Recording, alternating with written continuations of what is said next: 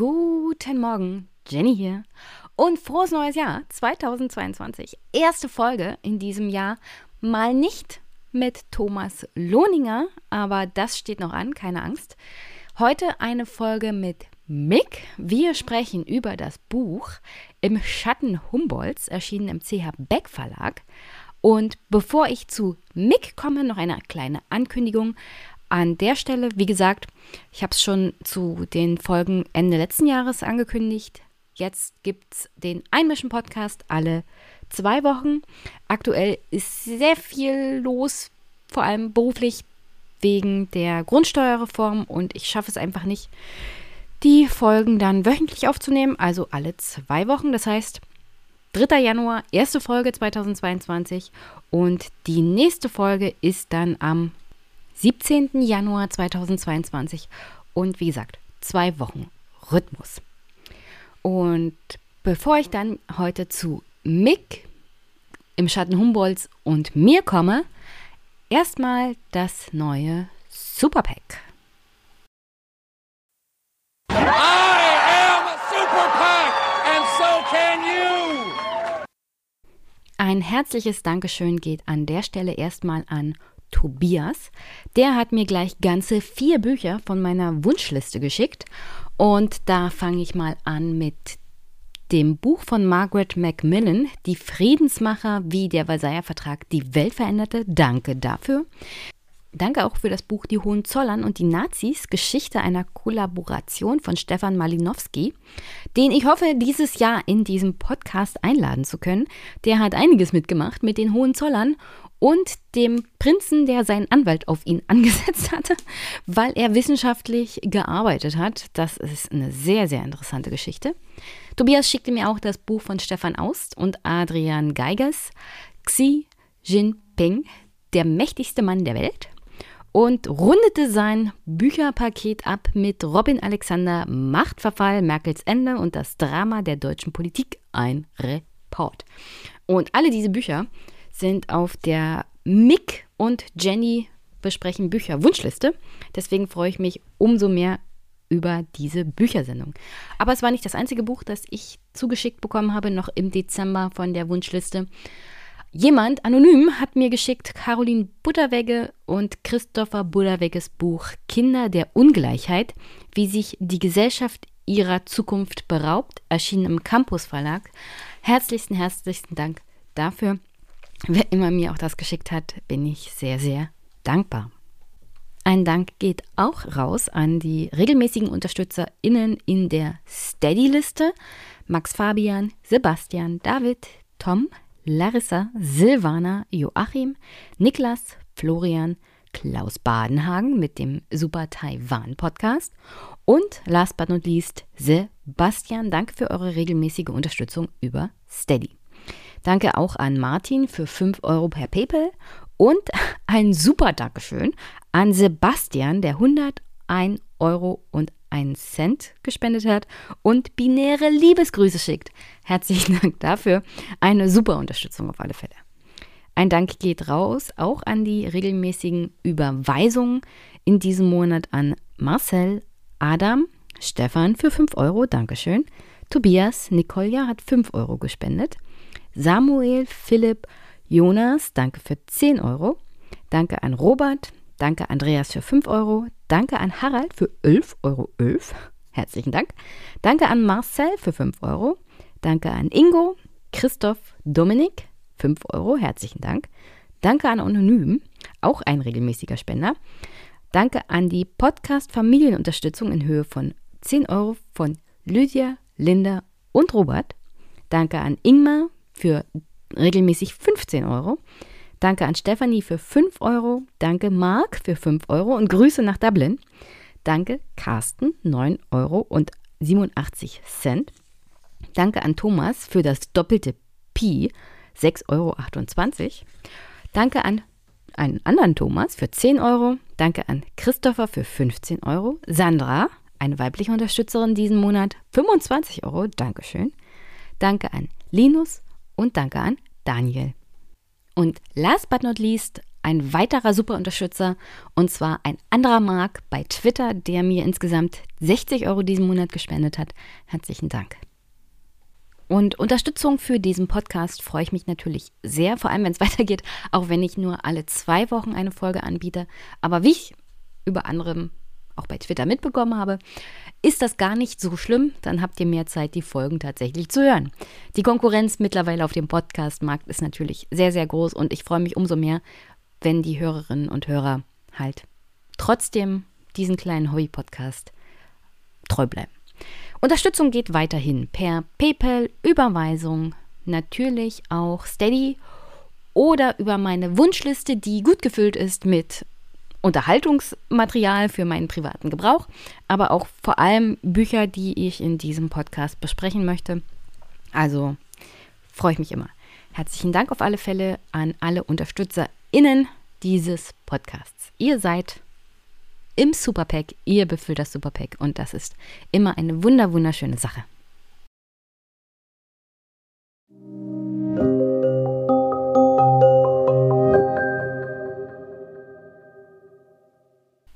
Und an der Stelle habt jetzt viel Spaß mit Mick und mir. Wir sprechen über das Buch Im Schatten Humboldts, geschrieben von H. Glenn Penny.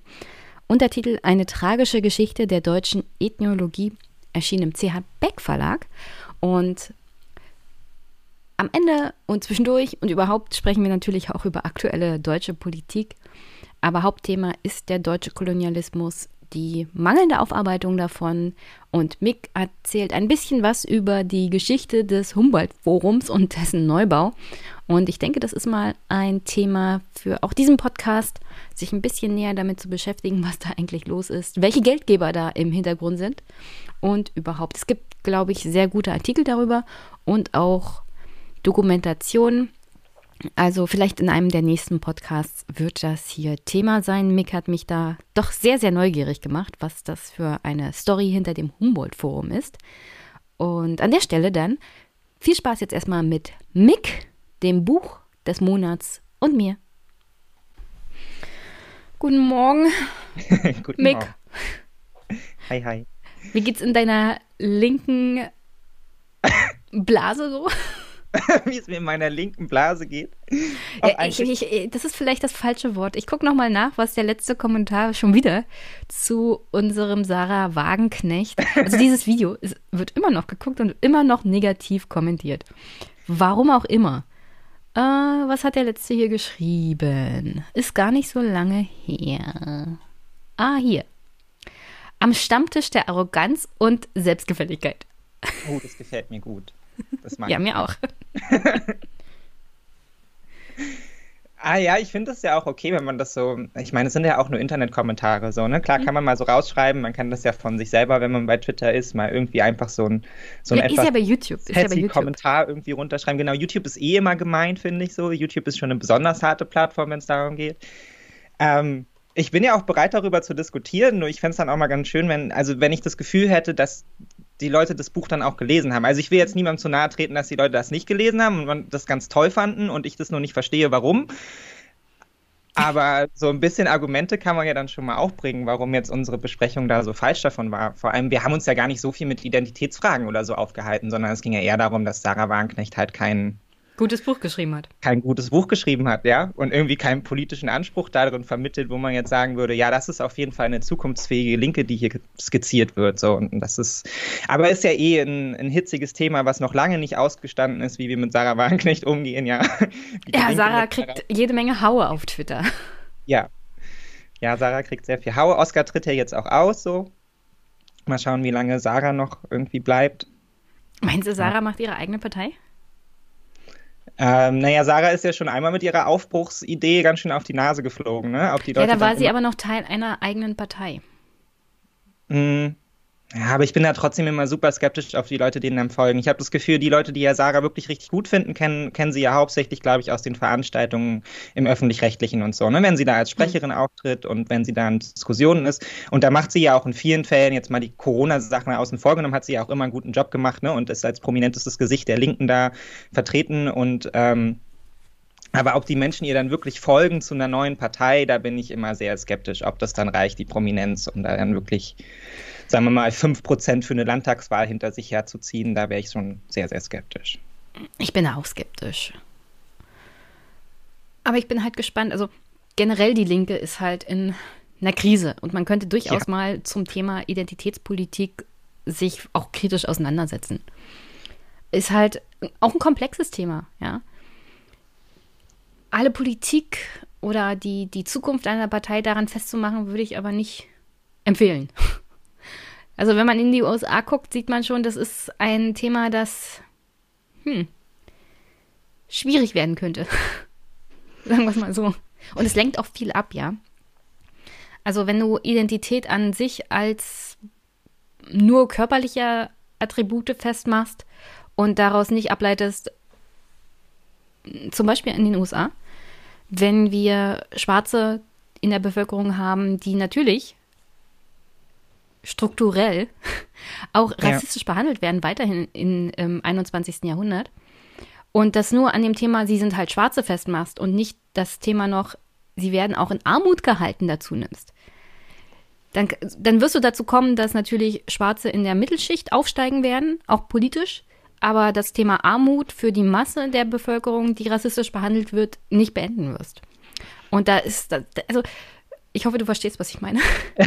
ja, nee, nee ich verstehe ich versteh völlig, was du meinst. Ich frage mich, ob es, um, ob es den Kern dann tatsächlich trifft, weil wir haben ja schon im, im Zuge auch ähm, Demokratien ohne Mehrheit davon gesprochen, dass, dass die Linke ja auch immer noch ein Stück weit Volkspartei ist, zumindest im Osten, und damit sehr ähnlichen Problemen konfrontiert ist, wie halt auch SPD und CDU, plus halt diese Problematik hat, dass sie einfach eine sehr stark gespaltene Partei ist eh schon immer und sich aus so verschiedenen Strängen zusammensetzt, ja, von irgendwie Marxisten, Antikapitalisten und so weiter hin zu Realos. Das ist einfach ein viel weiteres Feld als jetzt allein schon bei den Grünen und die kommen sich ja da auch immer wieder in die Haare zwischen Idealos. Das sieht man ja gerade wieder.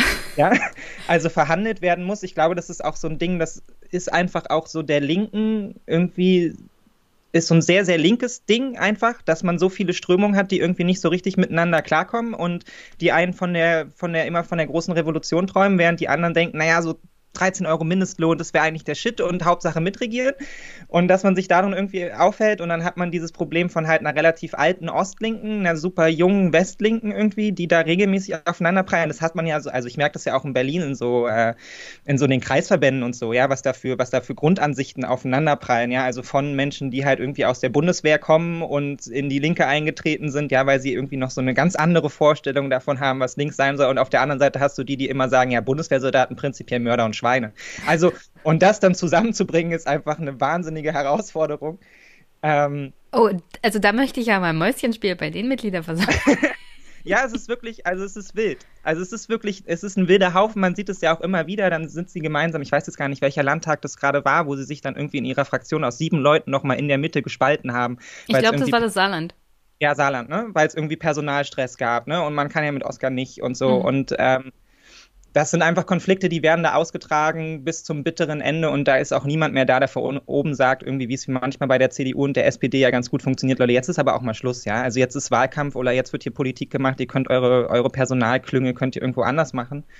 Und ähm, die Linke hat halt einfach noch kein Programm gefunden fürs 21. Jahrhundert, so, und das ist, das ist ihr es geht der SPD und der CDU ja auch ganz ähnlich und sie schafft es halt nicht, ihre sozialpolitischen Themen nach vorne zu stellen. Und man muss auch sagen, ich glaube, es gibt auch unter den jungen Linken immer noch so ein bisschen so Aufklärungsprobleme, ja. Also Identitätspolitik ist da einfach ein wahnsinnig großes Thema.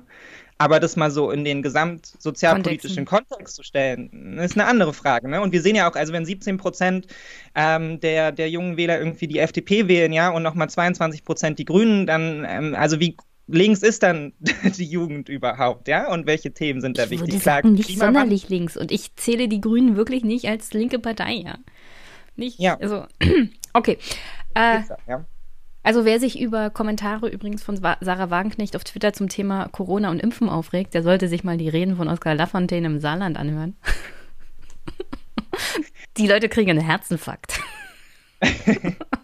Ja, aber das ist ja nochmal ein ganz anderes Thema auch mit Sarah da. Also da wieder wie Demokratien, äh, Demokratien ohne Mehrheit, ne, da ist sie ja auch zur, zur Renegatin geworden, ja. Also da ist sie ja einfach raus. Und ich glaube, da ist es ja auch relativ egal, was ihre Partei dann von sich hält und irgendjemand sonst, sondern da will sie ja einfach ihren Stiefel durchdrücken und das im Zweifelsfall halt eben auch auf Kosten ihrer eigenen Partei. Und solche Persönlichkeiten gibt es, glaube ich, immer wieder. Und ich finde jetzt auch nicht alles, was sie da sagt, jetzt völlig irrelevant. Ja, ich finde auch diese Positionen kann man vertreten, freiheitliche Positionen. Und man kann sagen, ähm, ich finde das alles nicht gut, wie das hier gemacht wird. Das ist eine legitime politische Aussage, aber dass sie damit ihrer Partei gerade nicht sonderlich nutzt, sondern sie halt immer wieder dadurch halt in diese, in diese Konfliktlage bringt, ist, glaube ich, auch klar. Ne? Also da könnte man vielleicht auch mal ein bisschen kürzer treten, aber das hat sie sich halt jetzt einfach anders überlegt. So. Ja, die Partei nimmt ja auch auf sie keine Rücksicht, deswegen kann ich das durchaus nachvollziehen, dass sie da. Nee, die werden auch keine Freunde mehr miteinander. Nee, nee, nee, nee. Also ich meine nicht nur bei diesem Thema, sondern so generell ist es ja zu beobachten, dass Sarah und die Linke in den letzten Jahren schon vor der Pandemie Probleme hatten. Und da zieht sie jetzt einfach mal durch bei dem Thema.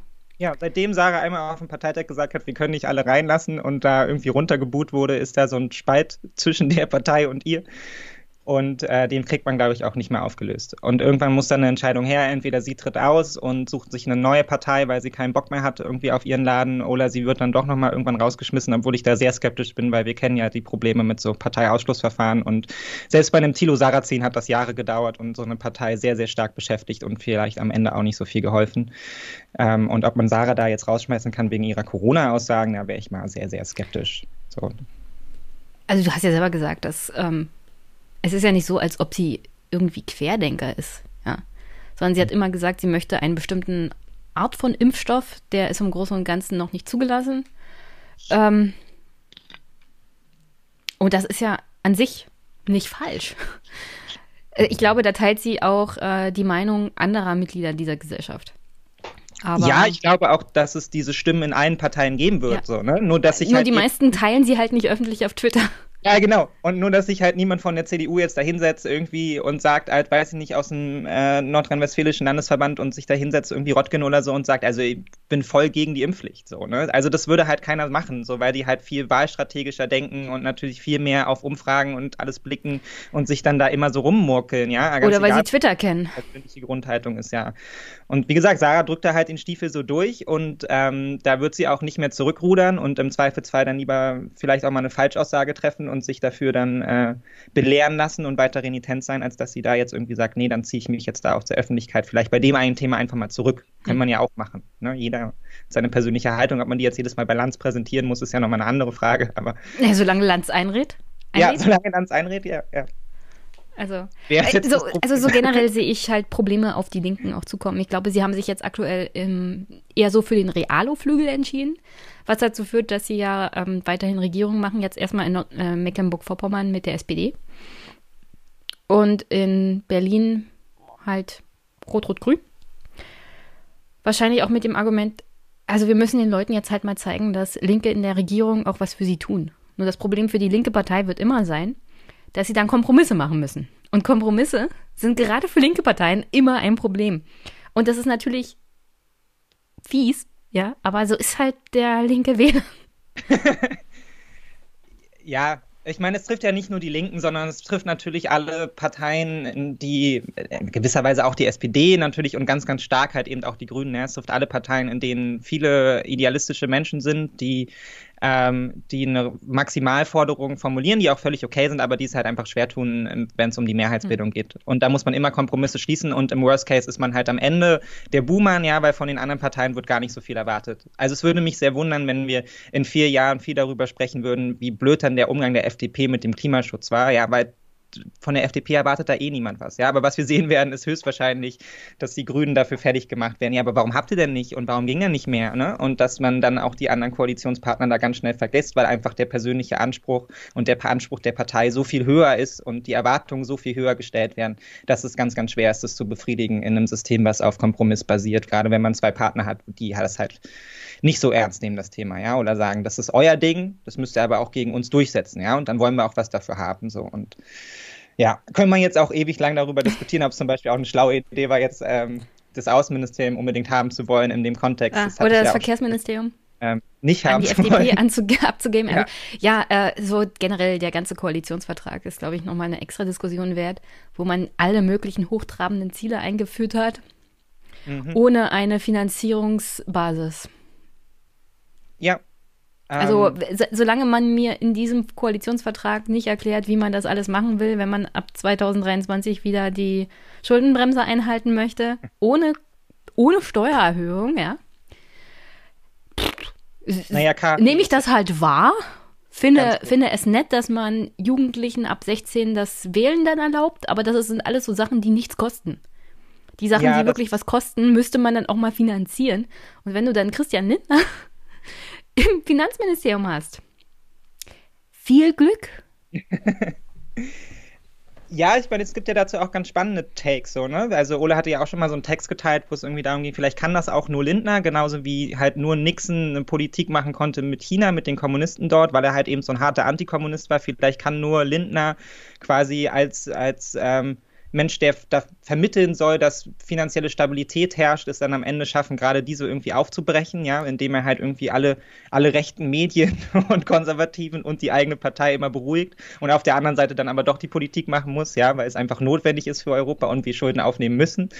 Ähm, aber ich werde auch sehr, ich bin da auch sehr gespannt. Und was ja klar ist, ist, dass dieser Koalitionsvertrag ähm, viel weniger ausgearbeitet ist als alle Koalitionsverträge vorher, ne? Also was ja, dafür ein enormer. Viel heiße Luft. Es ist genau. viel heiße Luft mit sehr vielen Worten auf 177 Seiten. Ja. Also da ist ja mega viel Druck hinter. Man merkt, finde ich einfach, da war mega viel Druck dahinter, dass diese Koalition jetzt kommt. Ne? Allein ja. schon wegen Corona und war ja schon quasi ab dem Moment, wo die äh, Verhandlungen begonnen haben, ja ihnen eigentlich so der Buhmann zugeschoben wurde, so jetzt seid ihr eigentlich verantwortlich, obwohl sie ja noch keinen Kanzler und gar nichts gestellt hatten. Ja, aber das ist jetzt euer Job, so von der CDU einfach so rübergeschoben. Naja, die und, SPD war ja schon vorher in der Regierung, insofern. Ja, und die Grünen mein, haben die ganze Zeit bei der Corona-Politik immer zu allem Ja und Arm gesagt, was ja von der CDU kam. Ja, aber es war jetzt noch keine Ampelpolitik so, das meine ich damit. Aber was ja klar war, war, dass der Druck einfach wahnsinnig hoch ist, dass diese Koalition jetzt kommt und dass man sich das nicht wie in den letzten Jahren leisten kann, vielleicht jetzt einfach mal so vier Monate miteinander zu diskutieren und dann mal gucken. Ja? Also auch die Alternativen, niemand hatte Bock mit der CDU zu regieren. Die Alternativen waren begrenzt, das musste jetzt irgendwie passen. Ja, und das wurde jetzt auch passend gemacht, aber es bleiben halt einfach wahnsinnige Lücken und der Kampf geht weiter. So, ne? Das ist ja auch klar, das ist jetzt ist nicht vorbei, ja. sondern das wird jetzt vier Jahre lang eine höchst wackelige Konstellation, die, glaube ich, auch an der einen oder anderen Stelle auch mal auf, aufbrechen kann und vielleicht auch auseinanderbrechen. Ähm, wird man noch sehen, ob das jetzt vier Jahre lang dann hält. Es wird auf jeden Fall nicht so friedlich, munter wie irgendwie die ersten Koalitionstage vonstatten gehen, glaube ich. Ich glaube, das ist dieser Koalitionsvertrag ist das beste Argument, keine Koalitionsverträge mehr zu machen. Ja. Er ist praktisch völlig sinnbefreit. Und pff, da kannst du auch in die Regierung reingehen und sehen, was kommt. Diese Koalitionsverträge sind ja immer nur da, um die Basis irgendwie zu befriedigen oder die Wählerschaft, ja. Und du weißt eh nicht, was in den nächsten vier Jahren kommt. Deswegen lass diese scheiß Koalitionsverträge. Die sind nur dazu da, um die Berliner Presseblase und Twitter zu beschäftigen, was denn da so geiles alles drinsteht. Aber nichts davon ist irgendwie, na, sonderlich überraschend. Ja. Selbst Abschaffung der Kohle bis 2030.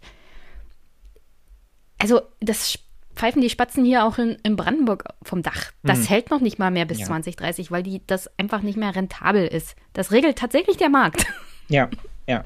Naja, ich finde auch die Sachen, die man jetzt ja ganz groß gefeiert hat, auch, das sind ja alles Sachen, die lassen sich ja mit zwei Unterschriften auch einfach regeln. Ja. So, ne? Egal, ob es jetzt irgendwie um neue Gesetzmäßigkeiten zur Abtreibung geht oder ähm, um äh, transsexuellen Rechte oder die Legalisierung von Cannabis, das ist ja einfach alles so ein, so ein Kreuzchen. Ich glaube, da wurde keine Sekunde drüber diskutiert. So, das sind auch einfach gesellschaftliche Entwicklungen, die wurden so aufgenommen und ja, da, da saßen dann alle die Politik drei Parteien. jetzt die Realität ein, ja. ja. Aber also schön, also schön dass sie jetzt angekommen sind. Nicht vorstellen, dass es da irgendeine Debatte dazu gab, sondern das sind so die Themen, die wurden einfach einfach abgehakt und das hätte man aber quasi auch schon an Tag zwei einfach beschließen können, fertig. Ne? Und alles andere muss aber halt eben weiterhin hart ausgehandelt werden. So. Also da hatte man jetzt auch einfach so ein bisschen, vielleicht in Anführungsstrichen auch das Glück, dass die CDU so viel hat liegen lassen. Ja, das konnte man jetzt halt einfach alles mal schnell abarbeiten und war sich auch dem bewusst, dass die Gesellschaft eh schon so weit ist, so dass es der im Zweifel zwar egal ist oder sie das eher positiv annimmt.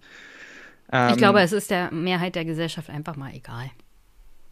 Ja, also bis auf die Cannabis-Legalisierung. Also das ist anscheinend wirklich ein wahnsinnig großes Thema. Ich hatte tatsächlich, also ich hatte dir ja, bevor wir hier offiziell losgelegt haben, erzählt, ich war in der Fortbildung zum Thema Grundsteuerreform.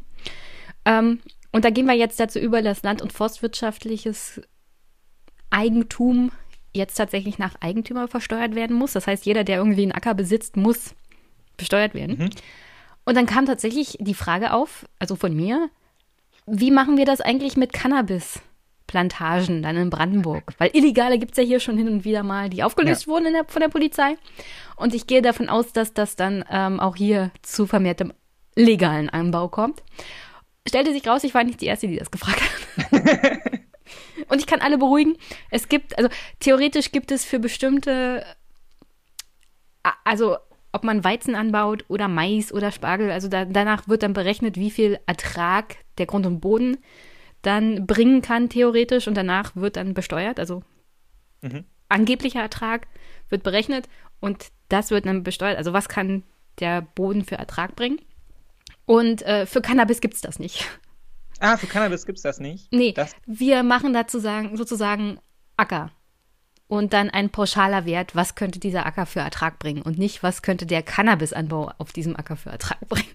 Ja, weil das könnte teuer werden. Ja, das könnte teuer werden. Das könnte richtig teuer werden. Also ich glaube, mit keiner Nutzpflanze kann man mehr Geld verdienen. Also Mai, Futtermais oder ist da ganz weit abgeschlagen im Vergleich zu Cannabis. Also das ist noch nicht drin. Äh, bei dieser Hauptfeststellung wird da sozusagen nicht der reale Ertrag zur okay. Grundlage genommen.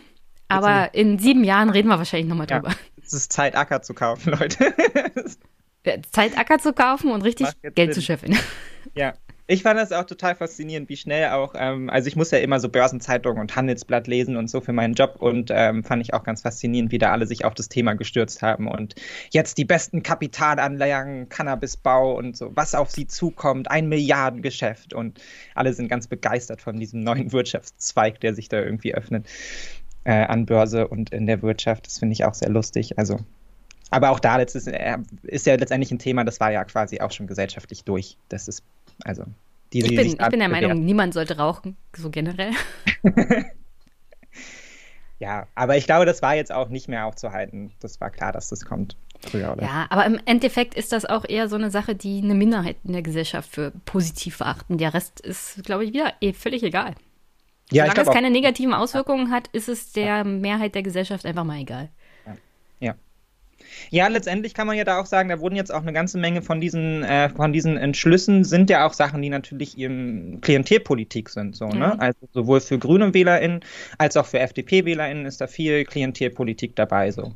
Ne, das ist jetzt, also ich glaube auch, so wichtig auch eine Veränderung von transsexuellen Rechten ist oder ähm, eine Veränderung dieses Paragraphen 219a, ist es, waren das beides keine Themen, die jetzt irgendwie eine Mehrheitsgesellschaft bewegt hätten, ja, und jetzt irgendwie da die Wahlentscheidung davon abhängig war. Also das war, glaube ich, relativ egal. Ja, ich meine, keiner geht davon aus. Also 219a. Be also wir müssen gleich von, die, von, dieser Diskussion wegkommen, aber ja, ja, ich, ich bin weiß. so fasziniert. 219a. Du musst ja davon ausgehen, es ist ein Werbeverbot. Und ich glaube wirklich, dass die Mehrheit der Gesellschaft empört wäre, und das zu Recht, wenn Ärztinnen oder Ärzte Werbung machen würden, dass sie die geilsten Abtreibungen machen.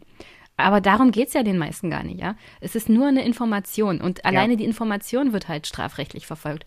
Und das ist, das ist, glaube ich, mehrheitsmäßig in der Gesellschaft nicht mehr zu verkaufen. Also das versteht nee, dass es nicht mehr. zu verkaufen ist, aber das war ja auch ein historischer Gesellschaftsvertrag, ne? Also genauso wie der, wie die Regelung, dass Abtreibungen möglich sind, aber letztendlich nur straffrei, obwohl sie eigentlich immer noch eine Straftat sind. Auch das ist ja schon wieder so ein ganz kruder Gesellschaftsvertrag, den man irgendwie miteinander machen musste, weil, also man kann sich das ja vorstellen, wie das früher in der alten Bundesrepublik war, ja? Die einen, ja, ja. die gesagt haben, ich kann, das, ich kann, das, ich kann mir das nicht vorstellen, ich komme aus Ostdeutschland. Ja, Hier waren die Regeln schon ganz früher ganz anders. Aber man kann sich das vorstellen im katholischen Westen und in Nordrhein-Westfalen und so, wie da die Debatten aussahen, ja. Und dann konnte man sich irgendeinen komischen, kruden Mittel einigen, der eigentlich gar keinen Sinn gemacht hat. Ja, also ihr übergeht hier jedes Mal eine Straftat, aber wir machen euch nicht dafür mhm. irgendwie verantwortlich.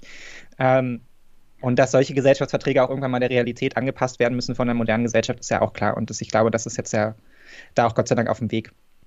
Ja, wie gesagt, gesellschaftlich würde das auch zu Konsequenzen führen, wenn Leute da dann Werbeflyer ausgeben. Also das kann man sich auch gar nicht vorstellen. Das, das nee, widerspricht nee. weiterhin, ich glaube, dem allgemeinen Anspruch an Sitte und Moral. So generell. Also für sowas macht man keine Werbung. Und das würde auch keiner machen, der irgendwie. Nein, um Gottes Willen, das würde keiner machen. Aber das ist ja. Das ist ja letztendlich genauso was Absurdes wie vor ein paar Jahren haben wir das mal diskutiert mit diesem Paragraphen da zur Majestätsbeleidigung wo auch alle so entsetzt waren, weil was, es gibt so einen Paragraphen, das steht hier immer noch drin. Das ja, ja, der steht noch da, aber keiner nutzt ihn und das ist auch aus gutem Grund genau. nutzt den keiner, weil das gesellschaftlich ja. nicht nachvollziehbar wäre. Ja, und so ähnlich ist es halt eben auch mit so Regelungen äh, zum Werbeverbot, weil ich meine, keiner geht ernsthaft davon aus, dass, äh, dass es dafür, dass dafür Werbung gemacht wird. So, ne? Das ist dann einfach eine konservative Grundeigenschaft, dass man sagt, ja, Abtreibung halt so wenig wie möglich. Ne? Und deshalb wollen wir das halt am besten auch unter dem, unter dem Deckel der Gesellschaft lassen. So, ne? Und ähm, da soll auch keiner drüber sprechen und so. Also wieder, wieder auch so sehr katholisches Grundgedankentum, ja. Also das ist was, wenn man das macht, dann macht man das heimlich und auch nur ganz selten und damit wollen wir eigentlich nichts zu tun haben. So. Immer diese Katholiken. Ja. Okay. Ja, sorry, ich werde keinen Katholiken zu nahe treten, aber mit denen wird es halt verbunden, so, ne? Also sie sind dafür wahrscheinlich schon verantwortlich. Ich will, ich will auch nichts gegen Katholiken sagen. Ja. Ich, hatte, ich hatte gestern erst ein Gespräch mit Michael Blume zu seinem neuen Buch ähm, Rückzug oder Kreuzzug. Da geht es allgemein um Religion, ähm, aber vor allem um die Krise des Christentums. Also ich habe nichts gegen Religion, solange sie mich nicht großartig stören. Genau, würde ich auch sagen. Solange sie mich nicht stören, ist es völlig okay. Ja. Nee, aber auch das Buch, äh, hört euch die Folge an. Ist ein sehr interessanter Gesprächspartner und das Buch ist an sich nicht schlecht. Apropos Buch. Apropos Buch, ja. Ah, Habe ich nicht geil die Kurve gekriegt. Mega gut. Du hast das heutige Buch ausgesucht. Ja. Im Schatten Humboldts. Ja. Eine tragische Geschichte der deutschen Ethnologie, erschienen im CH Beck Verlag. Ich habe es beim hiesigen Buchhändler gekauft. Oh, dein sieht immer so viel ordentlicher aus. Ich komme mit dieser Zettelwirtschaft so gar nicht klar. Siehst du das? Guck mal, ich habe viel zu viele Zettel in diesem Buch. Weißt du, weißt du, was man macht? Man nimmt erstmal kleine Zettel.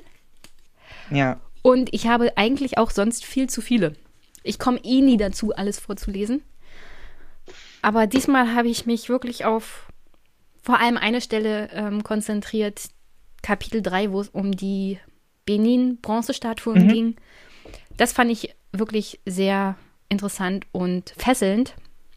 Und darauf wollte ich mich diesmal konzentrieren. Aber da okay. du das Buch ausgesucht hast, darfst du anfangen. Ich darf anfangen. Ähm, okay, ich war eigentlich auch erstmal gespannt, was du von dem Buch hältst. Ähm, also ich kann ja mal kurz die Begründung, warum ähm, ich das Buch ausgesucht hatte. Ähm, wir waren ja zu dem Zeitpunkt, als wir uns für, für ein neues Buch entscheiden wollten, ähm, ja beide so ein bisschen angenervt und erschöpft dann von äh, langen, langen Wahlkampf. Ja. Von äh, Politik angefressen. ja, genau, so ein bisschen angenervt von Politik. Es sollte mal ein bisschen was sein außerhalb des, sagen wir mal, alltäglichen politischen Kontexts. Und ähm, da ich mich halt schon relativ lange und intensiv so mit deutschem Kolonialismus beschäftige und ich finde, dass es immer noch so ein Thema ist, was ähm, ja sehr stark unter der Oberfläche brodelt. Also ich finde, es tut sich wahnsinnig viel und es gibt wahnsinnig viele Diskussionen dazu, aber man muss sie halt so ein bisschen suchen. Ne? Also sie sind im Mehrheitsdiskurs noch nicht so richtig angekommen. Den meisten wird es wahrscheinlich irgendwie so bekannt sein, ähm, wenn sie mal irgendwie in die Zeitung geguckt haben zu dem Moment, als das Humboldt-Forum irgendwie neu eröffnet wurde und so. Das hat vor ein paar Jahren ja irgendwie die Debatte dann doch größer aufgemacht. Ähm, es gibt viele Dinge, die damit verbunden sind und wo ich sagen würde, dass gerade auch die Frage, wie wir mit ethnologischen Sammlungen umgehen und wie wir mit der kolonialen Geschichte umgehen, halt wahnsinnig eng verschränkt ist mit vielen Debatten, die uns so in die Timelines gespült werden. Ja, egal, ob das jetzt irgendwie äh, im weitesten Sinne um Identitätspolitik geht oder ob es, ob es um Fragen ähm, von Beteiligung geht. Ähm, von Repräsentanz, äh, das sind ja alles irgendwie Sachen, die uns beschäftigen. Ja, auch so Dinge wie ähm, dass Statuen niedergerissen werden, dass Straßen umbenannt werden, ja, dass es da irgendwie ähm, eine politische Bewegung und eine Entwicklung gibt. Ähm, auch in der Historikerwelt, ja, also wem das jetzt schon bekannt ist, der zweite Historikerstreit, wenn man so will, wo stark darüber diskutiert wird, ob äh, die Kolonialgeschichte irgendwie auch ihren eigenen Platz in der Erinnerungskultur finden sollte in Deutschland und wie das dann aussehen sollte. Ähm, und ich finde, das sind alles wahnsinnig spannende Debatten. Ähm, diesmal zu beleuchten gibt. Und ich finde, ein so ein Grundding, was man da behandeln könnte, mal so als Beispiel, sind halt eben die ethnologischen Sammlungen in Deutschland. Und ich finde, die sind dafür also auf der einen Seite wahnsinnig anschaulich, ne, weil es geht tatsächlich um praktische Objekte, also die liegen einfach bei uns rum. Das sind wahnsinnig viele, das sollte man sich auch immer bewusst machen, ja, dass man, man redet jetzt hier nicht von so ein paar kleinen Sammlungen, sondern die Sammlungen in Deutschland gehören zu den größten der Welt. Wir reden mhm. hier allein in Deutschland von, äh, in Berlin allein von über 500.000 Objekten, ja, die ja, aus aller ja, Welt. Wir können ja gleich dann noch darüber reden, wie es dazu gekommen ist, weil mir genau. sind, pff, ich bin fast, Kopf ist fast explodiert, als ich nur ja, daran dachte, wie die Leute das gemacht haben. Ja, es ist unglaublich. Also es sind wirklich gigantische Sammlungen, die natürlich aus den verschiedensten historischen Kontexten zusammengetragen wurden. Ja, manchmal ähm, redlich erkauft, ja, gesammelt, äh, gestohlen, geklaut, äh, als Kriegsbeute mitgebracht. Ja, also es ist ein riesiger Komplex, der sich da irgendwie aufmacht und ähm, der aber gleichzeitig, finde ich, äh, wichtige Fragen stellt, wie gehen wir mit unserer eigenen Geschichte um, ja, und was bedeutet es auch für unser, für unser Selbstbild, für unseren Umgang auch mit deutscher, äh, mit der, mit der deutschen Stellung in der Welt. Ja, wir reden immer wahnsinnig viel davon, deutsche Verantwortung übernehmen, Europa muss Verantwortung in der Welt übernehmen, ähm, Deutschland muss seiner Stellung gerecht werden, ja, und gleichzeitig haben wir diese Sammlung und ich finde, anhand dessen kann man mal so durchdiskutieren, ja, was machen wir dann eigentlich mit diesen Sammlungen und wie werden wir denn da unserer historischen Verantwortung gerecht oder eben auch nicht. So, ne? Also wie gehen wir damit um, mal so ganz beispielhaft, um darüber vielleicht auch so Fragen näher zu kommen. Ähm, wie gehen wir zum Beispiel mit Entwicklungshilfe um in, in der in Anführungsstrichen dritten Welt, ja, wie gehen wir äh, mit Beteiligungsformen bei uns um, ja, wie nehmen wir Diversität bei uns wahr, ähm, nehmen wir uns als Teil von einer ganzen einer Weltgeschichte irgendwie wahr oder halt als irgendwie eigenständig, ja, wie, wie national wollen wir sein in der globalen Welt. Ähm, und ich finde, da ist in dem Buch auch wahnsinnig viel drin. Und ich finde, es macht auch sehr deutlich so die ganzen Ambivalenzen, die damit verbunden sind. Ja, weil man auf dann, man hat ja so in der, in der Realwelt, wenn es um diese Sammlung geht, zwei Extreme. Es gibt auf einer Seite so die, äh, die Museumsleiter, darunter so äh, Stiftung Preußischer Kulturbesitz. Das ist, die sagen natürlich, das ist unser. Ja, das gehört uns. Wir wollen das hier ausstellen. Das sind, das sind Dinge, die haben wir über Jahrhunderte gesammelt und die können wir jetzt auch nicht einfach zurückgeben. Und wenn wir die zurückgeben, dann müssen wir jetzt erstmal 35 Jahre Provenienzforschung machen, ja, und rausfinden, wo die überhaupt alle herkommen und darauf hat doch eh keiner Lust und so weiter und so fort. Und auf der anderen Seite gibt es die Extremhaltung, der ich prinzipiell auch immer in der Nähe stehen würde, von davon gehört uns nichts, ja, und eigentlich muss das alles wieder zurück. Nur die Frage ist dann halt, an wen eigentlich zurück? Wo kommen die Sachen eigentlich her? Ja, gibt es da überhaupt ein Zurück, wo man irgendwie hinkommen könnte? Sind diese Sachen überhaupt alle irgendwie erraubt worden oder bei 500.000 Objekten, ja, wir sind damit die nächsten 40 Jahre beschäftigt, wenn wir uns jetzt damit auseinandersetzen wollen, dass die alle irgendwie, die, die erforscht werden müssen und dann die Frage im mhm. Raum steht, ja, an wen gehen die zurück, ja. Und dann, das heißt, man muss sich vorher irgendwie Gedanken machen, wohin mit diesen Sammlungen, äh, stellen wir sie aus, ja oder nein? Äh, wie gehen wir mit den Ländern um, die vielleicht Erwartungshaltung haben, dass sie zurückhaben wollen? Wie gehen wir mit Völkern um, die sie vielleicht zurückhaben wollen? Ja, und wie repräsentieren wir sie bei uns? Ähm, genau, und ich finde, da liefert dieses Buch, ich habe jetzt schon viel gesagt, äh, da liefert dieses Buch, finde ich, so ganz gute Einblicke, ähm, wie vielleicht so eine moderne Ethnologie aussehen könnte und wie unser Umgang mit diesen Objekten aussehen könnte, stellvertretend für äh, unser Selbstbild ähm, ja, als moderne Nation, die sich ihrer Geschichte stellt. Also, um ehrlich zu sein, ich hätte mir das Buch wahrscheinlich nicht angeguckt, wenn du es nicht empfohlen hättest. Aber das ist ja auch dann Sinn und Zweck so einer Bücherliste, dass man auch mal auf Bücher stößt, die man selbst ähm, vielleicht im ersten Moment nicht so ansprechend finden würde. Aber ich habe mir über das Thema auch, ich glaube, wie die meisten, das sagt es ja schon, dass Kolonialgeschichte, deutsche Kolonialgeschichte jetzt nicht so viel Aufmerksamkeit bekommt.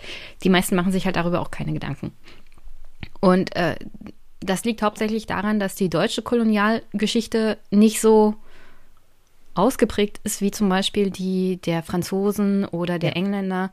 Ja. Und deutscher Kolonialismus hat auch viel Schaden angerichtet. Also das will ich gar nicht bestreiten. Im Vergleich zu anderen ist er aber noch. Ah, also ist ein bisschen schwer, gegen den Holocaust anzukommen. Ja, ja. Ähm, und deswegen kriegt dieses, also dieser Part in der deutschen Geschichte rechtlich wenig Aufmerksamkeit und vor allem, weil die deutsche Kolonialgeschichte ja hauptsächlich spät angefangen hat mit Privatleuten und dann tatsächlich erst im Rahmen vom Scheitern dieser privaten Exkursionen irgendwie staatlich noch ja. organisiert wurde. Ja. Ähm, und als der Staat dann zu, dazu kam, natürlich mit Armee, ging das auch mit den Gewalttaten so richtig los. Insofern gibt das Buch auch ein unglaublich komplexes Bild davon, also wie diese ganzen Exponate zustande gekommen sind. Du hast da auf der einen Seite halt Adolf Bastian, der, ich glaube, wirklich auch überzeugt war von seiner Arbeit und ja. dachte, was Gutes zu tun. Und Humboldt, also Alexander von Humboldt als Vorbild hatte, der Exponate aus der ganzen Welt sammeln wollte, also hier Bastian, um eine Weltgeschichte auch zu erzählen. Ja, was so als Anspruch ja auch wirklich gut ist. Ja. Nur ist er dann an seiner eigenen Realität ein bisschen gescheitert. Also man, man liest es ja dann auch im Laufe dieses Buches, dass er praktisch so eine Art Sammelfebel entwickelt hat und einfach nur alles in der Gegend gesammelt, gekauft oder was auch immer hat. Es ja. wurde nichts katalogisiert, es wurde nichts geordnet, es war dann ein reines Chaos im Museum, ja, dann kann man also weder eine Weltgeschichte erzählen, noch den Exponaten gerecht werden und am Ende des Tages weißt du auch gar nicht mehr, wo das alles herkommt, ob das alles gekauft wurde oder ob das ja. vielleicht gestohlen wurde. Und wenn wir dann zu diesen Bronzestatuen aus Benin kommen, wird die ganze Story nochmal richtig, also richtig verrückt. Weil wir es dann mit jemandem zu tun haben wie Felix von Lujan, der auf der einen Seite ein, ein Mensch war, den man heute vielleicht fast als Antirassist bezeichnen würde, und auf der anderen Seite ein Vertreter von Eugenik. Ja, also äh, völlig, völlig verrückte Geschichten hier. Und ich glaube, ich glaube, man kann halt nicht so zu einem endgültigen Ergebnis kommen. Es ist halt wichtig zu wissen, dass das eine komplexe Geschichte ist. Ja. Und dass gerade weil es so komplex ist, man sich damit mal auseinandersetzen muss. Und dass wir es mit Menschen zu tun haben, die, naja, Männer und Frauen ihrer Zeit waren. Und mhm. dass es natürlich einfach ist, das zu verurteilen aus der Sicht des 21. Jahrhunderts, was alles getan wurde. Und das war natürlich auch schon zu, dieser, zu diesem Zeitpunkt falsch, was sie teilweise getan haben. Aber dass halt unsere Erkenntnisse heute darauf aufbauen, was sie zum Teil getan haben. Und das, das würde ich aus diesem Buch teilweise auch mitnehmen, dass Geschichte halt vor allem das Lernen aus Fehlern ist und dass man darauf ja. aufbauen sollte und dass man halt aus diesen Fehlern der Geschichte lernen sollte. Ja. ja. Und bei den Benin-Statuen ist ja dann auch als, also Vorschau sozusagen jetzt für unser Gespräch, dass man tatsächlich daraus gelernt hat und dass diese Statuen zum Teil jetzt zurückgegeben werden. Insofern, gerade, gerade weil diese Statuen aufgrund eines wirklich grausamen Krieges gegen die Bevölkerung, der sie gehörten, überhaupt erst erbeutet wurden und dann in alle Welt exportiert sozusagen wurden. Unter anderem landeten die ja vor allem dann in deutschen Museen. Ja. Ähm, also ich fand's gut. nur, nur mal so. Es, okay, es regt zum Nachdenken an. Ja, es regt zum Nachdenken an. Ich finde es auch, es ist ein es ist halt ein sehr komplexes Buch, ne? Also wer sich, wer sich erhofft, äh, dass, also ich finde, es ist auch kein es gibt ganz keine einfachen Antworten. Es gibt keine einfachen Antworten und ich finde, es ist auch kein ganz einfacher Lesestoff. Ja, mhm. man muss immer irgendwie auf der einen Seite ähm, liest man, finde ich, zum Teil auch so ganz, ganz am Anfang auch so ganz anrührige Geschichten mhm. davon, ja, wie irgendwie deutsche Forscher durch die Welt gereist sind und zum Teil dann halt eben, ähm, ich weiß gar nicht, ob es auch Bastian ist, aber äh, zum Teil auf Hawaii halt einfach Jahre verbracht haben, ja, da eine sehr gute Beziehung zu den Menschen vor Ort aufgebaut haben, ja, und da so eine gegenseitiger Respekt vorhanden war, ja, und der, der hawaiianische König schreibt dann irgendwie an den deutschen Kaiser und wieder zurück und man schenkt mhm. sich irgendwie gegenseitig Sachen, ja, und so landen dann ein paar der, der, der schönsten Federumhänge der Welt halt irgendwie in deutschen Sammlungen, ja, einfach weil da tatsächlich so eine Art von Verhältnis entsteht auf einer respektvollen Basis, ja, und damit beginnen zum Teil diese Sammlungen.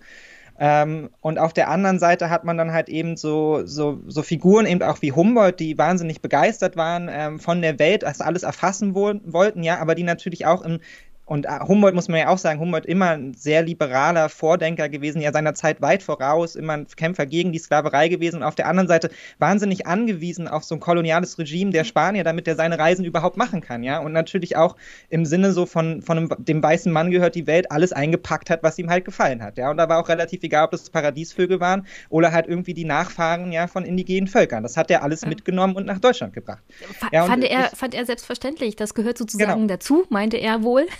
Ja. Ähm, da, da sind wir nachher bei Luran auch nochmal dabei, der Knochen und Schädel gesammelt hat, wo du dir denkst, meine Güte, was, was wolltest du denn aufmachen? Ja. Ein Knochenhandel oder so? Also, und wo du das gerade angesprochen hast, deswegen nochmal die preußische Kultur äh, das Preußische Kulturmuseum. Äh, was du angesprochen hast, war der Fall von Wilhelm Oswald.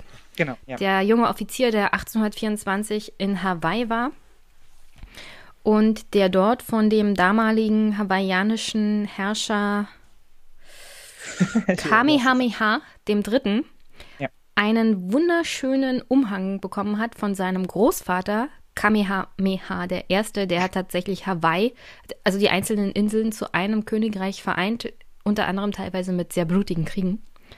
Und dort gibt es diese Umhänge, die auch als Kriegsbeute sozusagen ja. angesehen wurden. Und was Kamehameha der Dritte gemacht hat, ist, dass er diesen Kriegsumhang dem preußischen König sozusagen als Geschenk geschickt hat. Und der preußische König hat darauf geantwortet, wiederum mit Geschenken. Also was hier passiert ist, ist, dass man jetzt Exponate in Museen hat, die in Form von Diplomatie zwischen Königshäusern ja. Ja. halt ausgetauscht wurden. Ja. Und insofern kann man das verurteilen, dass die weiterhin in Deutschland sind, aber das ist halt nicht in dem Rahmen von wir haben es geklaut entstanden, sondern im Rahmen Diplomatie im 19., frühen 19. Jahrhundert. Und deswegen kann ich durchaus verstehen, dass da das Preußische Kulturmuseum sagt, nee, das ist unseres. Aber du hast natürlich recht, nicht alles von diesen Exponaten ist auf diese Art und Weise zustande gekommen. Ja, und es ist halt eben, ich finde, bei solchen, also die Frage, die ja dann auch so die Postcolonial Studies so rumtreibt, ja, als relativ modernes Forschungsfeld der Politikwissenschaften und Sozialwissenschaften, ist ja dann auch immer, kann, können solche Geschenke überhaupt Geschenke sein, wenn sie letztendlich aus einem kolonialen Kontext irgendwie kommen? So, ne? Also viel zum Beispiel, was ähm, die Stiftung Preußischer Kulturbesitz äh, zum Beispiel auch rechtfertigt, diese, diese, ähm, diese Sammlung, ist halt immer zu sagen, naja, aber wir haben das ja erworben. Ja, also das wurde ja gekauft. Hm. Und die Frage ist halt dann immer, ja, aber zu welchen Konditionen wurde es denn gekauft? Ja, war das quasi, äh, war das ein Kauf, wo allen Beteiligten bewusst war, was darin für einen Wert schlummert, ja, und wurde da quasi fair miteinander auf der gleichen, auf der gleichen Wissensbasis miteinander kommuniziert oder nicht, ja? Und ist es dann nicht vielleicht doch irgendwie Raubkunst, auch wenn dafür irgendwie 25 bunte Perlen gezahlt wurden, ja? Ähm, und das sind halt so Fragen, äh, die man, denen man da immer wieder gegenübersteht. Und was ich zum Beispiel auch einen hochspannenden Aspekt fand, der mir so auch, also der ist einem eigentlich schon bewusst, aber man macht ihn sich nicht so oft bewusst, ist, dass Globalisierung ja kein modernes Phänomen ist, sondern dass man ähm, ja eigentlich schon sehr, sehr früh ab dem Moment, wo die Entdeckung, äh, in Anführungsstrichen, die Entdeckung der neuen Welt beginnt, ja, eigentlich die Schon Kolonial weit davor, schon weit davor. Also ab dem Zeitpunkt, ab dem Chinesen über die Seidenstraße mit Europäern handeln, können wir eigentlich schon von ja, genau, Globalisierung schon. sprechen. Aber Und das war schon im 11. Jahrhundert. Ja, also wir, wir sprechen eigentlich von einem, schon damals von einem Weltmarkt, der da hm. ansteht. Und natürlich auch einem Weltmarkt für diese Objekte. Und gleichzeitig sind halt viele von diesen Wissenschaftlern damals losgefahren mit dem Ziel, okay, wir müssen die jetzt auch einsammeln, ja, weil diese Kulturen sterben. Diese Objekte gehen verloren. Und an vielen Orten, wo sie waren, war den Menschen, die dort, die dort gelebt haben, den, den war die Kultur, ihre persönliche Kultur, ja, ihre, ihre Stammeskultur, also die war ja schon ein Stück weit verloren gegangen, mhm. einfach dadurch, dass Industrialisierung und Kolonialisierung etc. schon eingesetzt haben, ja. Und so haben sich diese Wissenschaftler auch verstanden und ich glaube, zum Teil muss man ihnen das auch anrechnen, dass sie durch die Welt gefahren sind und gesagt haben, das zerfällt hier gerade alles, ja. Wir werden hier quasi ein großer Kosmos und diese, diese Objekte gehen verloren. Und die dann halt eben zusammen und zu sagen, aber wir erhalten sie hier, wir bewahren sie und das ist ja auch ein Stück weit was, was uns heute immer noch rumtreibt. Ja, wenn wir sehen, wie zum Beispiel Nationalmuseen und kulturelle Stätten zerstört werden in, in Gebieten des IS oder so, ja, dass man auch davor steht und sich denkt, eigentlich ist es schützenswert, ja. Also das ist klar, das ist irgendwie nicht unser Land, aber das ist doch ein Stück Kulturgeschichte, was es eigentlich ja. um jeden Preis zu erhalten gibt, ja. Und das, das sind, und heißt es dann, dass man da alles wegnehmen muss, ja, und irgendwie in europäische Museen verschaffen, ja, das ist halt eine schwierige Frage, wie man damit umgeht. Bewahren wir die Dinge nur nur auf für den Moment, wo man sagen kann, okay, wir können sie jetzt zurückgeben oder nicht. Ähm, und davon ist dieses Buch halt voll, von all diesen ambivalenten Geschichten, ja, von dem, wie du ja auch schon am Anfang gesagt hast, von, von dem Traum, halt eine Menschheitsgeschichte zu erzählen auf der einen Seite, ja, und zu sagen, dass es, wir sind, wir sind eins, es gibt nicht die fremden Kulturen, es gibt nicht das andere, sondern auch, äh, sondern wir sind Teil einer großen Weltgeschichte, wir haben vielleicht unterschiedliche Weltanschauungen, ja, aber der Mensch ist erstmal überall gleich und das treibt ja diese Wissenschaft auch wirklich um. Also wirklich sehr, sehr moderne Gedanken, die uns heute viel, viel näher stehen, als dann in den Jahrhunderten die folgen, ja, mhm. in Folge von Kolonialismus, Nationalsozialismus etc. und diesen ähm, ja bis heute auch irgendwie geprägten Othering, ja, die bösen anderen, die Migranten von außen, ja, also wir kennen ja diese ganzen Schlagwörter, die bis heute nachhallen.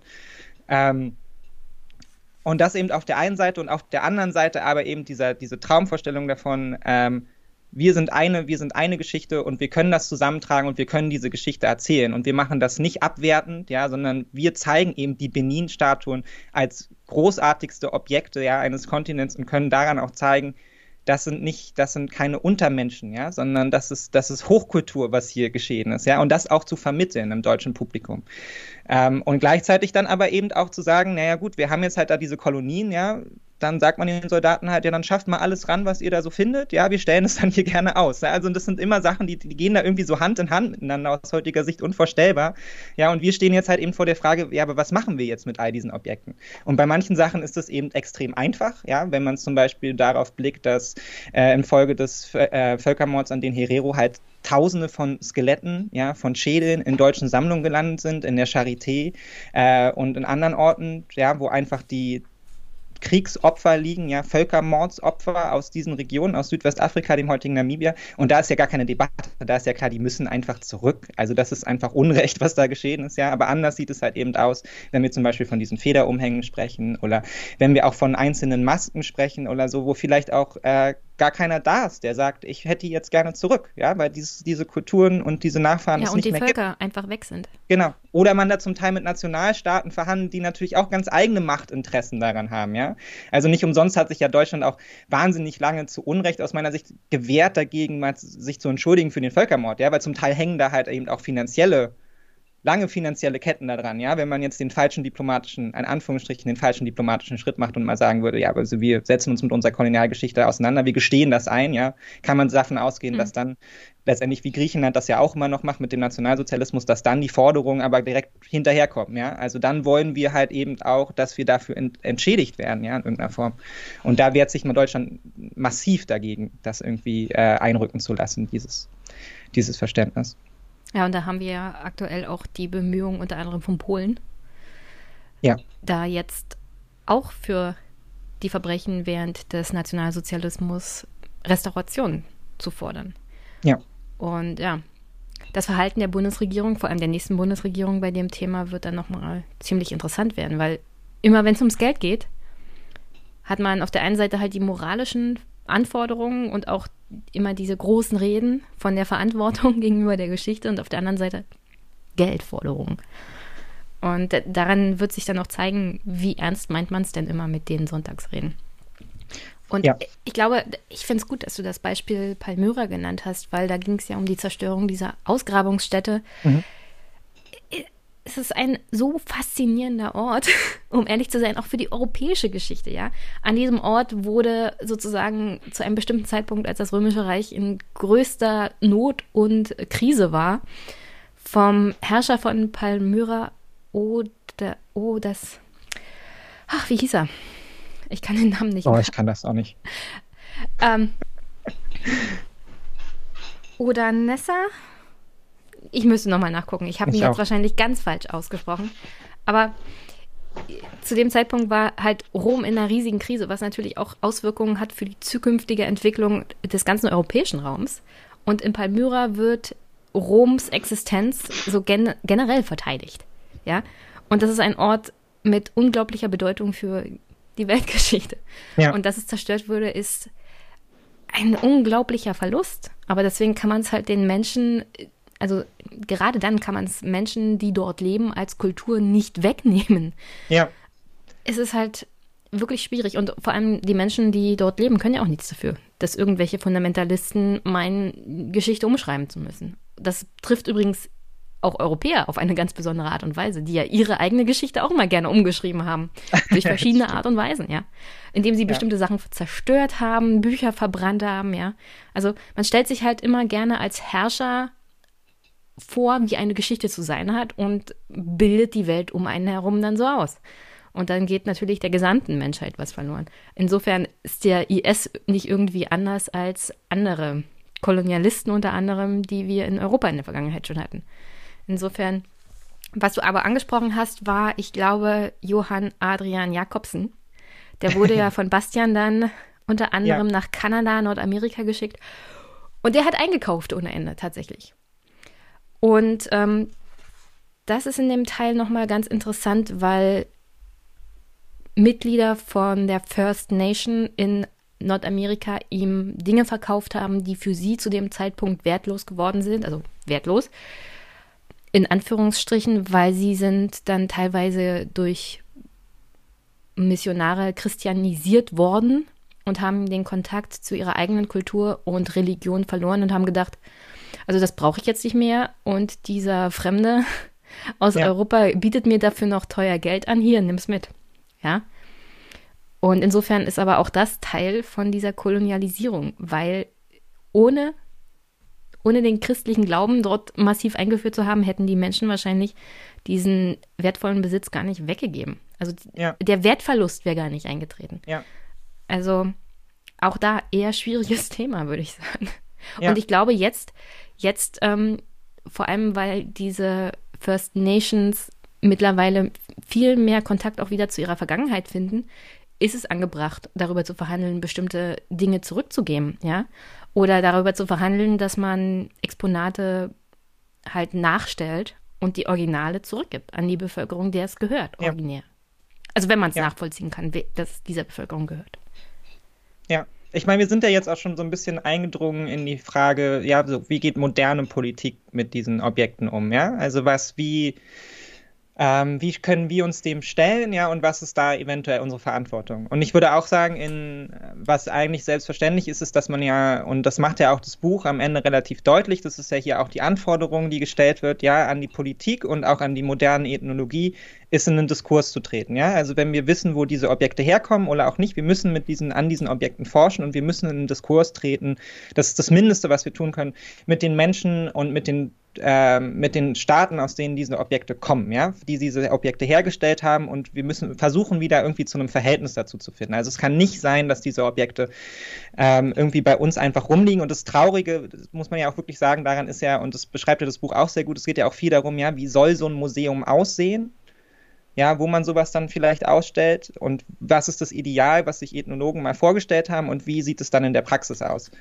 Und ähm, während halt viele Ethnologen, wie halt zum Beispiel auch Bastian, diesen Raum halt immer gesehen haben als einen Diskursraum, als einen Forschungsraum, ja, also ein Museum, hier wird geforscht, hier wird versucht herauszufinden, was ist Weltgeschichte, ist die Entwicklung dann aber, die es genommen hat, einfach eine ganz andere, nämlich hin zur, zur Schatzkammer, ja, und zum Schaukasten. Ja, wir stellen nur aus, was uns gefällt, ja, und das Hübscheste und das, weiß ich nicht, den bunten Federschmuck und so, mhm. aber 499.000 andere Objekte, die verrotten einfach in unseren, in unseren Archiven, ja, dafür interessiert sich kein Mensch, ja, für irgendeinen abgebrochenen Pfeil oder für irgendwelche Kulturtätigkeiten, die vielleicht nicht so nicht so auffällig beeindruckend sind wie jetzt halt irgendwie so ein Thron, ja. Und das ist, und das ist ja die Problematik, vor der wir auch stehen, dass es unser, also unsere Museen lassen das gar nicht zu, das alles auszustellen. Auf der einen Seite, ja, es gibt nicht das Museum, das sie halten könnte. Ja, auch das moderne Humboldt-Forum mit seinen Hunderttausenden von Quadratmetern ist nicht in der Lage, diese Sammlung aufzuarbeiten, selbst wenn es wollte.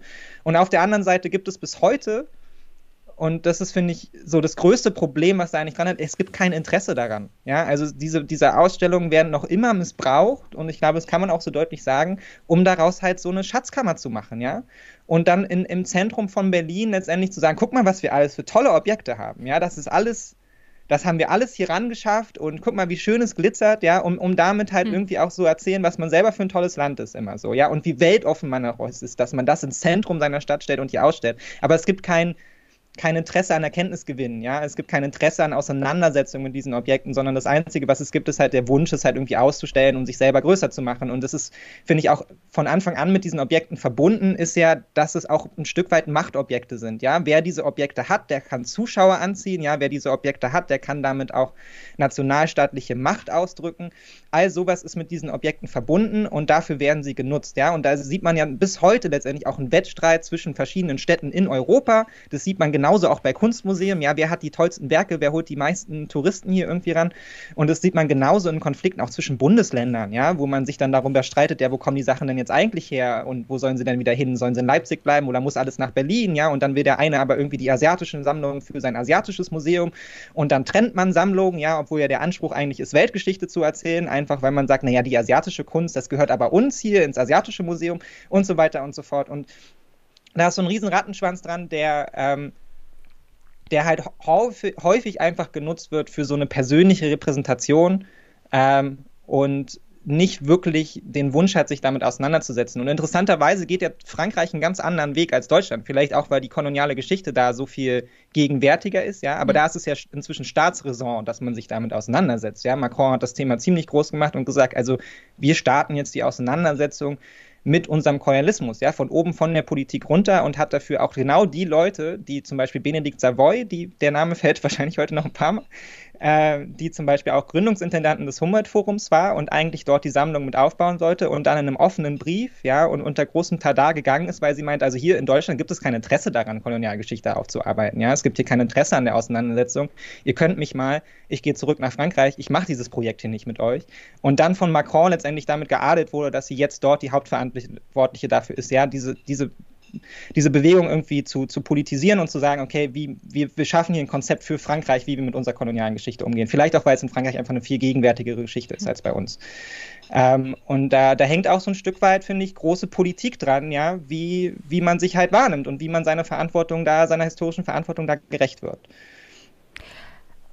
Naja, ich glaube, aufgrund der Tatsache, dass es schon von Anfang an immer diese Frage war, wer hat hier die größte Macht, wer kann die meisten Exponate ja. sammeln, ja, wer kann sich am besten darstellen, setzt sich halt das über Jahrhunderte fort. Ich meine, wir haben Jacobson angesprochen, der war in, im Wettlauf um die besten Exponate mit einem Vertreter vom Smithsonian Museum, ja. Mhm. Die haben sich, also der hat sich jedes Mal geärgert, der Jacobson, dass der Kollege von, vom Smithsonian schon eher in irgendeinem Dorf war und da billig die Exponate weggekauft hat.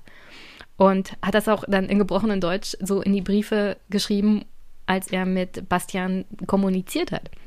Also auch da jedes Mal dieses schon fast messihafte, dieser messihafte ja. Wahn, alles zu kaufen, was irgendwie nicht nied- und nagelfest war, ohne sich die Frage zu stellen, ich glaube, das ist das Hauptproblem bei diesen ganzen Sammlungen, ja.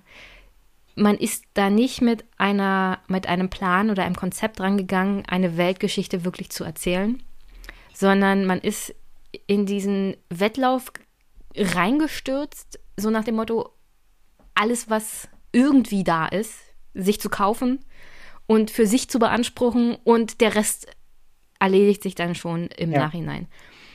Und das hat, also das zieht sich dann natürlich über die Jahrhunderte fort, weil was willst du mit diesen ganzen Exponaten machen, wenn du sie nur gekauft hast, um sie zu haben? Ja. Nicht mit einer Idee dahinter, eine Geschichte zu erzählen oder den Menschen tatsächlich näher zu bringen, die Weltanschauung und die Entwicklung von verschiedenen Kulturen und Völkern, sondern nur, hier, guckt euch das mal an. Ist das nicht schick? Ja. ja. Und die 10.000 anderen ähnlichen Exponate äh, versauern dann halt im Keller, teilweise von Ratten angefressen, was ja. man ja dann auch hatte.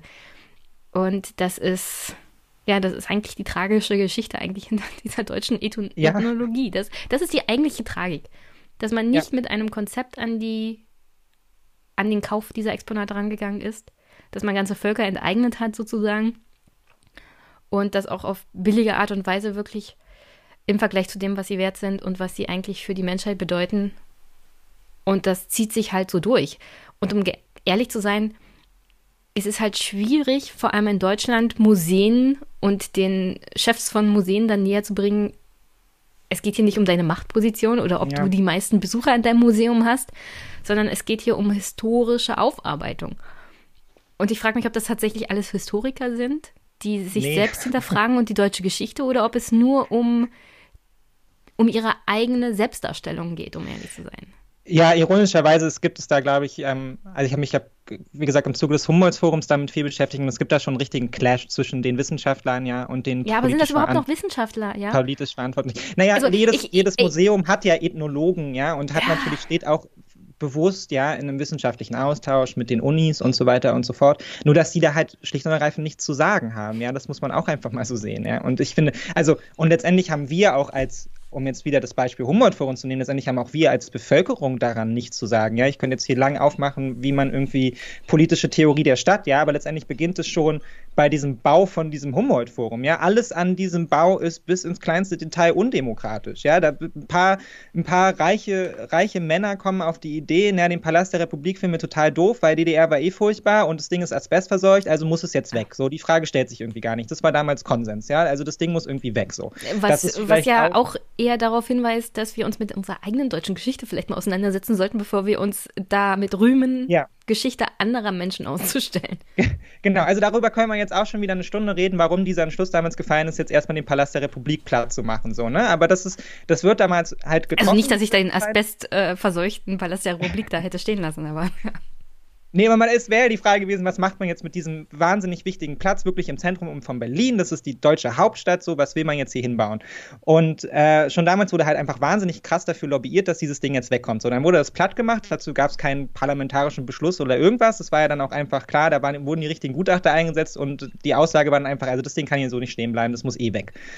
So, und dann stellen, setzen sich halt diese paar Männer irgendwie im, im Gremium Humboldt-Forum zusammen und denken sich, na gut, wir bauen jetzt hier einfach mal so ein Gerüst auf, ja, vom Humboldt-Forum, um die Menschen irgendwie auf unsere Seite zu ziehen, davon, wie toll es aussehen könnte, wenn wir jetzt das Stadtschloss des alten Kaisers hier wieder aufrichten können. Mhm. Und dann präsentieren wir das allen Politikern, die wir kennen, die hier in irgendwelchen Machtpositionen sind, die finden das bestimmt auch toll. Da hat man das gemacht und die Begeisterung war riesig, ja, weil die Begeisterung in Deutschland, irgendwas Altes, was kaputt gegangen ist, wieder aufzubauen, ist immer wahnsinnig groß. Egal, ob das jetzt die Frauenkirche ist, ja, das Potsdamer Parlament, die Garnisonskirche, die Frankfurter Innenstadt, scheißegal.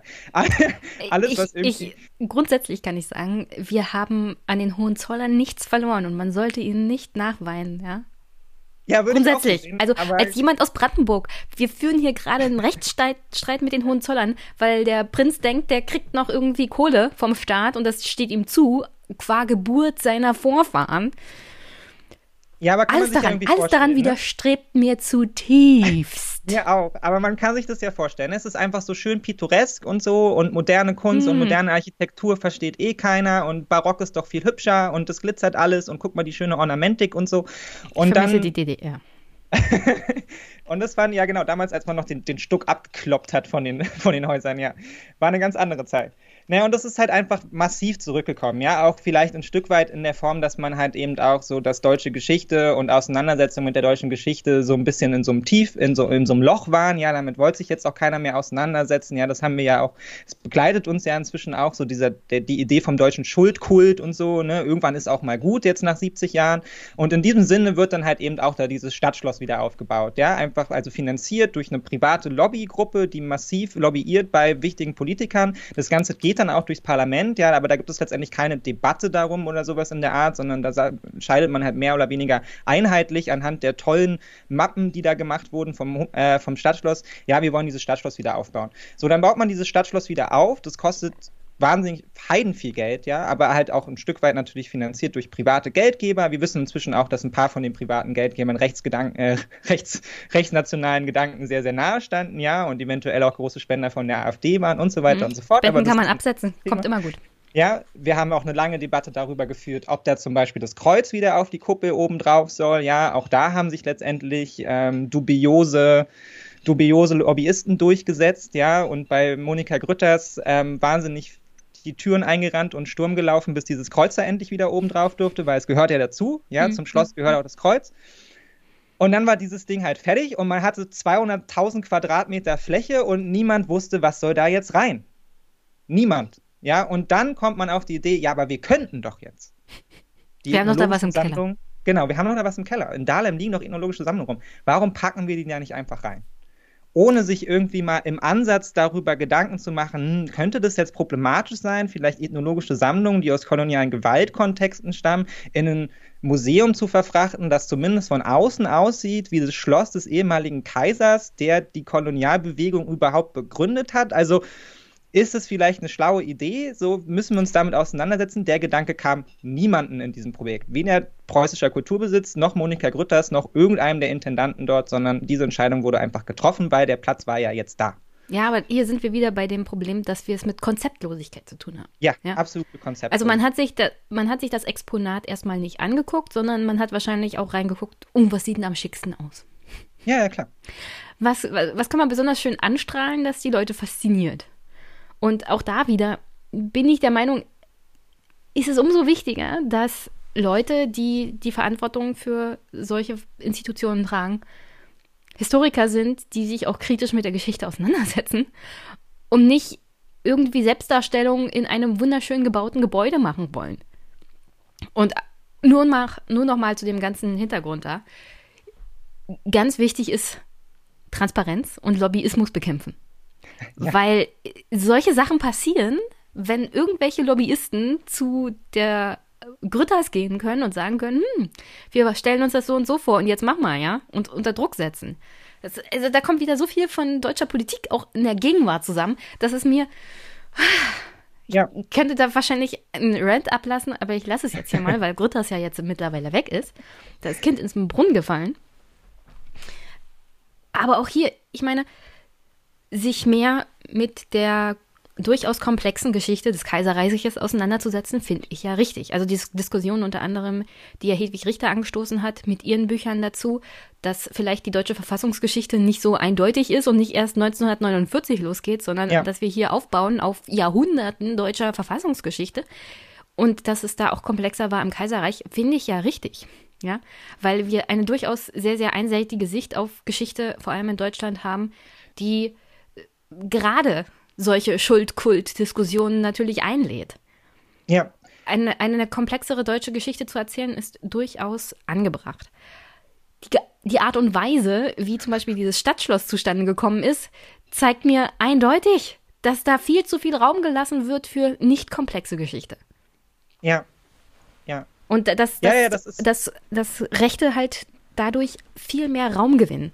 Ja. ja, das ist halt das, das ist halt das Ding, was das halt begleitet. Ne? Also ich glaube, niemand, niemand ist ja in, in dem Sinne von den politisch Verantwortlichen böse, aber es wurde halt auch, man hat sich halt einfach nicht damit auseinandergesetzt, ja. Und zwar bis zuletzt nicht. Und dann, dann wie, fällt Wie ist das mit dem, mit dem Path? Ist, also die Straße ist gepflastert mit guten in Intentionen, ja.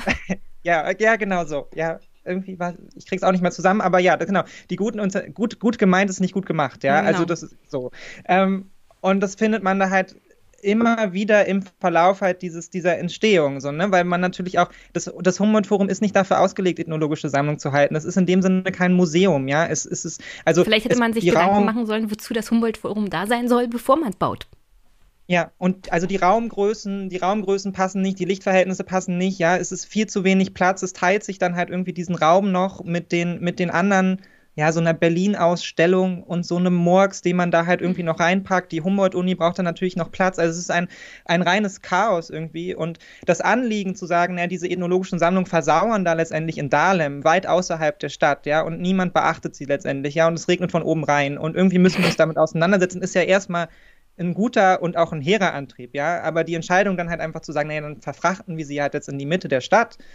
Ähm, und das wird dann schon reichen, ja, als Auseinandersetzung, ist halt eben auch viel zu wenig. Vor allem, was halt eben damit auch klar ist, ist, dass, die, dass du die Sammlung wieder trennen musst. Ja, jedes Mal müssen diese Sammlungen getrennt werden. Und ich meine, man kann jetzt darüber viel diskutieren, ob das jetzt nur Sym Symbolpolitik ist, ja, aber vieles zum Beispiel, also ich habe Hausarbeit, eine lange Hausarbeit darüber geschrieben, über, über die Art und Weise, wie die Verantwortlichen dieses Humboldt-Forum beschreiben und das, was sie dort machen. Und das, was du halt immer wieder findest, ist, ja, wir wollen hier andere Kulturen zu Wort kommen lassen. Die anderen, ja, die anderen, die anderen, die anderen. Das Fremde, das Unbekannte, das Exotische.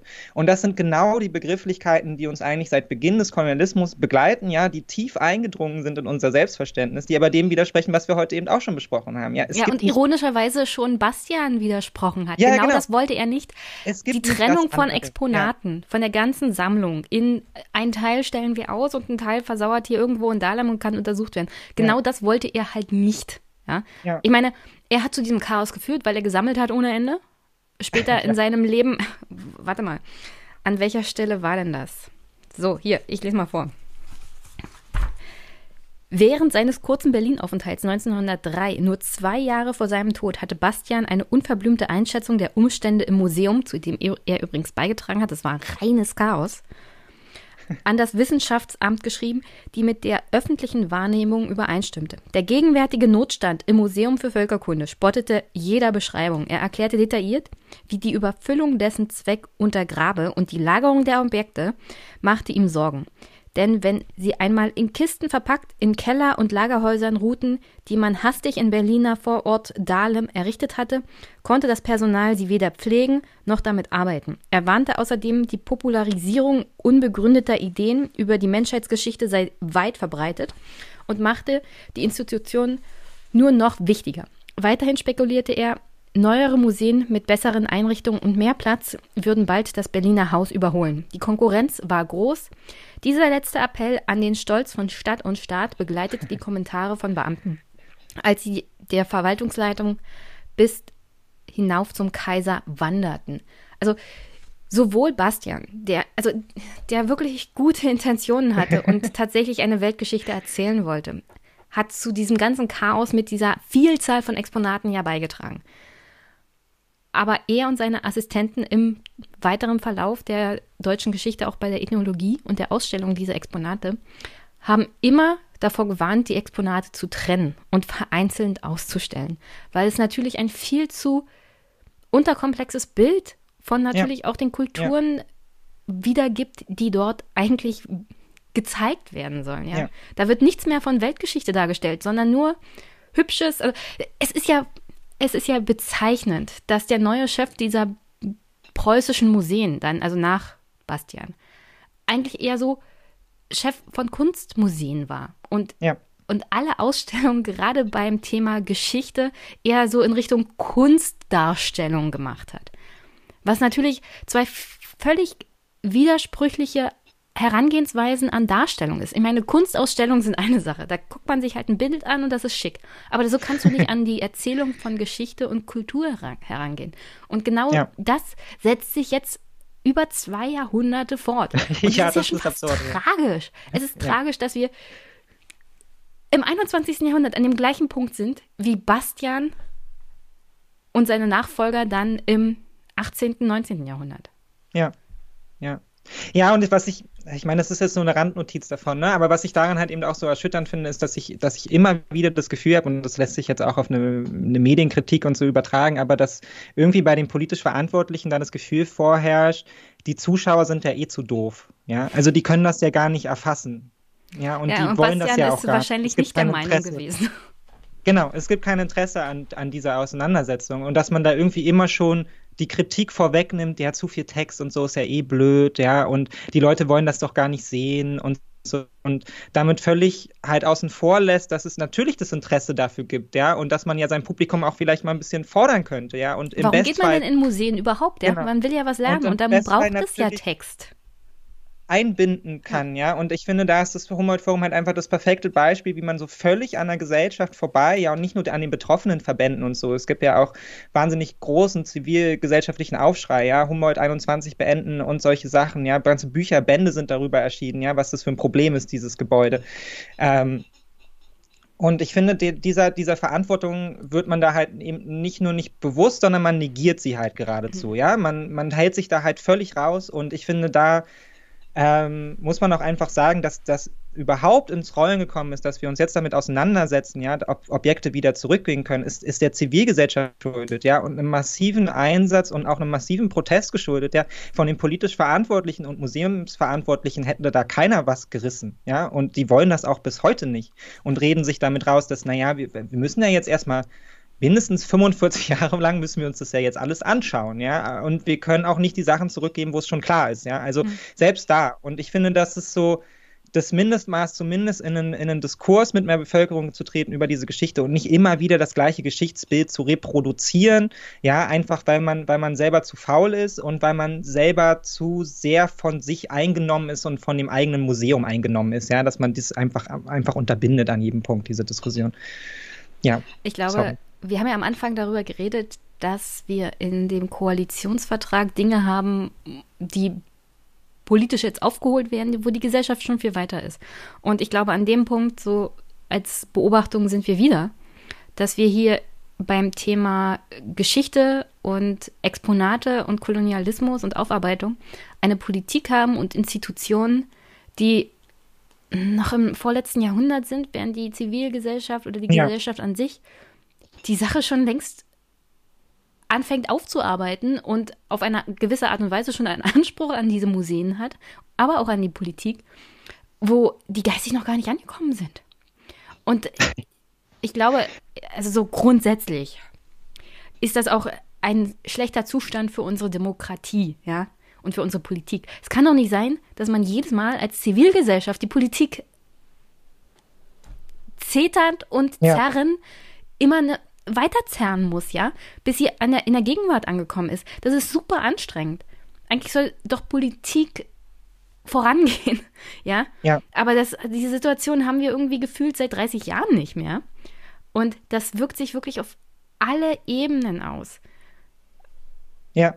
Und nicht ja, nur, also ich finde, das, das ist so, ein, so eine Beobachtung, die ich jetzt auch schon wieder, also das, das scheint mir so grundsätzlich ein Problem für unsere Gesellschaft zu sein. Alle Institutionen irgendwie hinken hinterher aus missverstandenen eigenen Machtstellungen oder warum auch immer. Ja.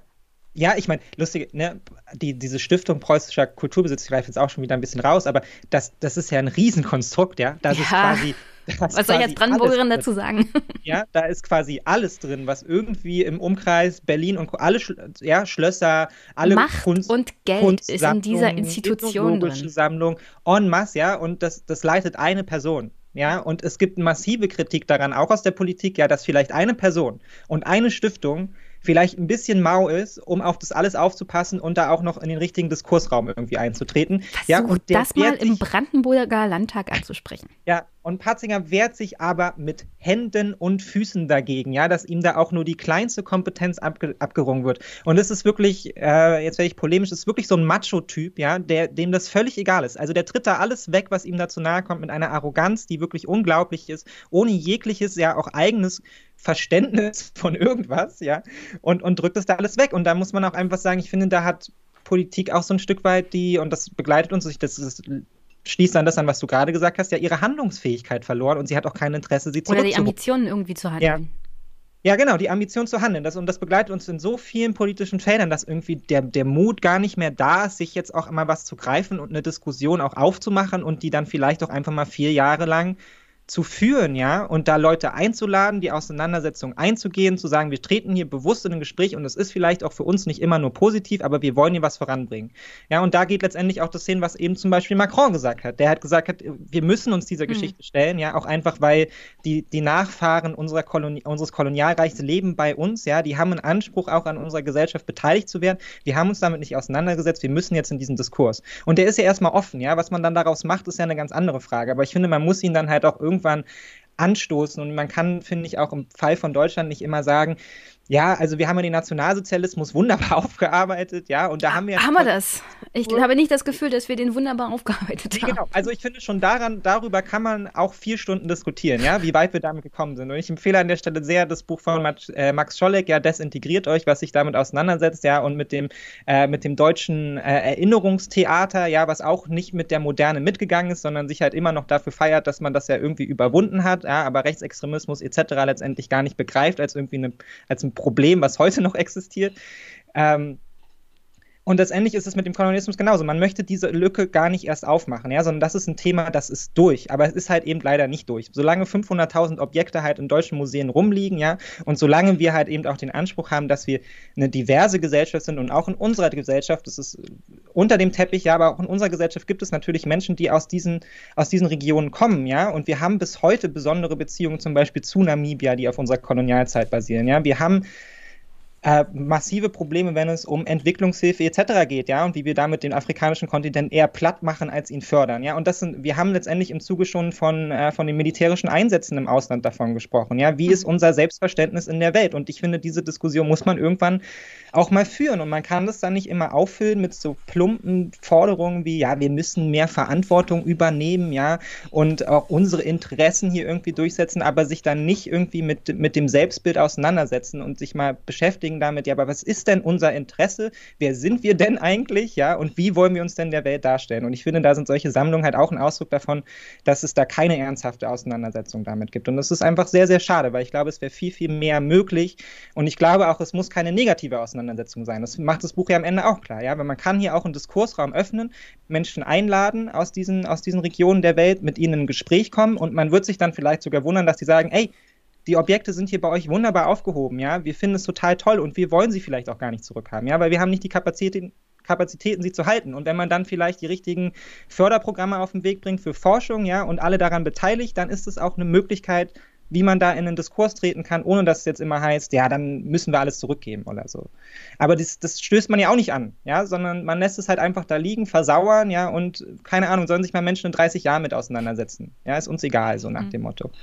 Ja, also bin ganz froh. Wir haben ja, wir haben ja da schon angerissen, was deutsche Außenpolitik auch der Zukunft angeht. Annalena Baerbock wird jetzt Außenministerin und äh, versucht da auf harten Hund jetzt schon gegen China zu machen und will eine feministische Außenpolitik, die sie im Koalitionsvertrag nicht so nennen darf. Wir sind sehr gespannt. Ja, ähm, Aber ja, wie du es schon sagst, zu dieser neuen Außenpolitik oder unserem Platz in der Welt als Deutsche oder als Europäer gehört es ja erstmal zu wissen, wer sind wir eigentlich? Ja. Und diese Frage ist absolut nicht beantwortet, vor allem nicht für die Europäer. Ja? Also die deutsche Politik, äh, die deutsche Geschichte ist ja schon kompliziert. Mach mal das fast ja europäischen Geschichte auf. Was gehört denn da rein? Ja. ja. Und ehe wir dann diese Frage beantworten können, vergehen tatsächlich erstmal 30 Jahre. Weil man muss sich erstmal darauf einigen, welches Geschichtsbild haben wir von uns selbst. Wer sind wir eigentlich als Europäer? Ja. Das ist nämlich nicht alles so Friede, Freude, Eierkuchen. Ja. Ganz im Gegenteil, wenn wir sagen, europäische Geschichte, dann sind wir alle dafür verantwortlich, was die Briten gemacht haben, was die Franzosen gemacht haben, ja. Da, da haben wir dann tatsächlich eine kollektive Verantwortung für europäische Geschichte. Und wenn du da in Deutschland schon eine Diskussion darüber hast, das mit ja. dem Nationalsozialismus, ja, was Kolonialismus auf der Welt angerichtet hat, das Fass will ja keiner aufmachen. Nee, und naja. Aus gutem halt Grund nicht. Ja. Weil es dann wirklich wehtut. Also, ja, und man, man ich, sich ja auch immer noch damit auseinandersetzen muss, was Kolonialismus bis heute anrichtet. Ja, ne? Also das Problem ist halt eben sind ja nicht bisher nicht aufgearbeitet. Ja, genau. Und also. äh, an der Stelle nochmal das Buch von Michael Blume, weil er ein ganz ja. geiles Zitat hat, das hier, glaube ich, auch ganz gut reinpasst. Von Hans Blumenberg. Nichts ist weniger sicher, als dass die Wahrheit geliebt werden will, geliebt werden kann, geliebt werden darf. Und Michael Blume sagt andauernd auch in unserem Gespräch, Wahrheit tut halt weh oder sich der Wahrheit anzunähern tut weh. Und in diesem Sinne tut es grundsätzlich auch weh, sich der Wahrheit von Geschichte anzunähern. Ja. Weil Geschichte natürlich schmerzhaft ist, vor allem im Rückblick. Weil wir uns natürlich weiterentwickelt haben und wir grausam finden, was wir oder unsere Vorfahren getan haben. Und gerade wenn es weh tut, guckt man nicht gerne hin. Was die ja. Aufarbeitung des Kolonialismus nochmal richtig schwierig macht. Vor allem auch für Deutsche und für Europäer. Und umso beeindruckender ist, um ehrlich zu sein, dass Macron dieses Feld aufgemacht hat, werden wir uns überlegen, in welcher Situation Frankreich aktuell ist, die, ja, ja die, die jetzt einen Präsidentschaftskandidaten haben, der Marine Le Pen nochmal rechts überholt. Ja. Also äh, es ist erstaunlich, welche teilweise auch gesellschaftspolitischen Entwicklungen da aktuell zugange sind in einer Nation, die versucht, irgendwie liberal die Vergangenheit aufzuarbeiten und gleichzeitig nochmal auf die Tube drückt, was Nationalismus und ja. Rechtsextremismus angeht. Ja. Und ich glaube nicht, dass wir als Deutsche in diese Situation kommen wollen. Deswegen wäre es besser, das jetzt anzufangen, bevor wir die AfD irgendwie tatsächlich in der Nähe von Institutionen haben, wo sie Verantwortung tragen. Ja, genau, das kommt halt hinzu, ne? Also man, wir sehen ja, was es für Folgen haben kann, wenn wir uns mit der Geschichte nicht auseinandersetzen. Und dass Deutschland in vergleichsweise immer noch resilient ist gegen diese, gegen so rechte Strömungen, zumindest Massenströmungen, hat viel damit zu tun, dass eben tatsächlich zu irgendeinem Zeitpunkt halt eben Auseinandersetzung mit der Geschichte da war. Ja? Und was aber ja auch klar ist, dass diese Auseinandersetzung weniger wird, sie wird weniger intensiv, ja, sie, man benutzt es halt immer noch gerne es gibt die Feiertage, ja, irgendwie einmal im Jahr wird daran gedacht, ja, und dann sind alle sehr betroffen, aber dass man sowas natürlich auch in eine Moderne übertragen muss, ja, und auch immer wieder Erinnerungskultur anpassen muss, ähm, wiederbeleben muss, ja, mit Leben füllen muss und ähm, dass es halt eben kein Thema ist, wo man jetzt auch immer sagen kann, ja, aber es ist ja jetzt nur eine Frage von die richtigen, die richtigen Denkmäler irgendwie aufstellen oder so. Ne? Damit hat es nichts zu tun. Und oder die falschen Geld Stürzen, ja. Also ja. auch da, ich bin kein großer Fan von dem Stürzen von irgendwelchen Denkmälern. Erstmal, großer Vorteil ist, dass wir Deutschen in der Regel nicht so viel davon haben. ähm, und dann habe ich vor einiger Zeit mal einen Beitrag dazu gesehen, wo sich jemand damit auch kritisch nachdenkend damit auseinandergesetzt hat. Zu diesem Zeitpunkt, als sie errichtet wurden, war es halt eine große Ehre.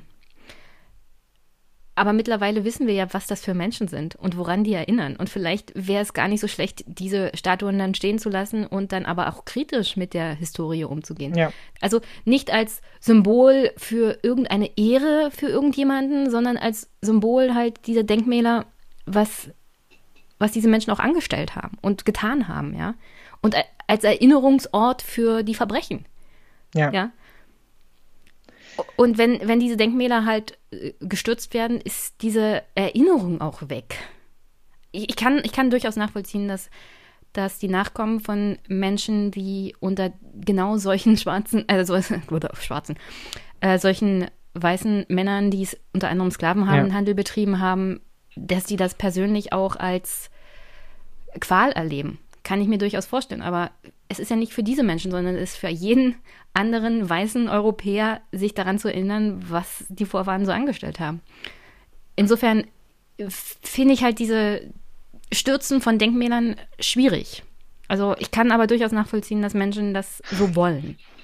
Naja, ich verstehe den, ich verstehe den Impuls, ne? weil mhm. es natürlich auch einfach, ich meine, wir haben jetzt viel darüber gesprochen, dass die Geschichte auch nicht wahrgenommen wird und nicht anerkannt wird. Und ich verstehe dann schon den Impuls, dass sich solche Bewegungen radikalisieren, die das Gefühl haben, sie werden halt nicht wahrgenommen, ja. Und ja, auch, ihr, kann, auch ihre geschichtliche Erzählung wird nicht wahrgenommen. Ich meine, ich weiß jetzt auch nicht, wie sinnvoll es ist, dann halt irgendwie ist eine Bismarck-Statue zu beschmieren oder so. Ne? Und vor allem, weil halt da man sich auch immer damit auseinandersetzen muss, und das tut ja dieses Buch, das haben wir im Zuge von Bastian und diesen anderen Ethnologen ja auch getan. Es ist halt einfach wahnsinnig ambivalentes. Ja, Bild schon zu dem Zeitpunkt. Also wir haben ja, wir haben ja jetzt nicht. Also, pure Rassisten, die Rassentheorien erzählt haben, sondern wir haben es mit komplexen Menschen zu tun, die ihrer Z Zeit teilweise voraus waren, aber dann gleichzeitig nicht. Ja. ja. Nee, und letztendlich ist es ja bei Bismarck genauso, ja. Also ja. Bismarck ist natürlich der, einer der Wegbereiter des deutschen Nationalstaates und einer der Wegbereiter auch des deutschen Sozialstaates, ja.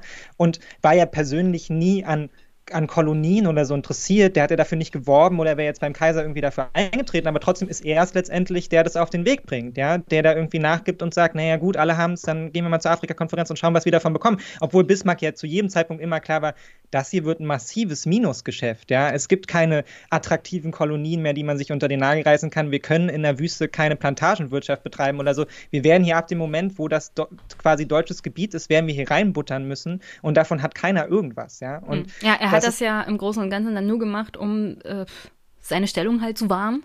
Ja. Und ähm, um sein eigentliches Ziel zu verwirklichen und das war Frieden in der Mitte von Europa für sein deutsches Kaiserreich. Ja. ja? Also und er war kein großer Menschenfreund oder nee. Menschenrechtsverwalter, um ehrlich zu sein, sondern ihm ging es halt immer um seine Machtpolitik in Europa oder für ja. das deutsche Kaiserreich.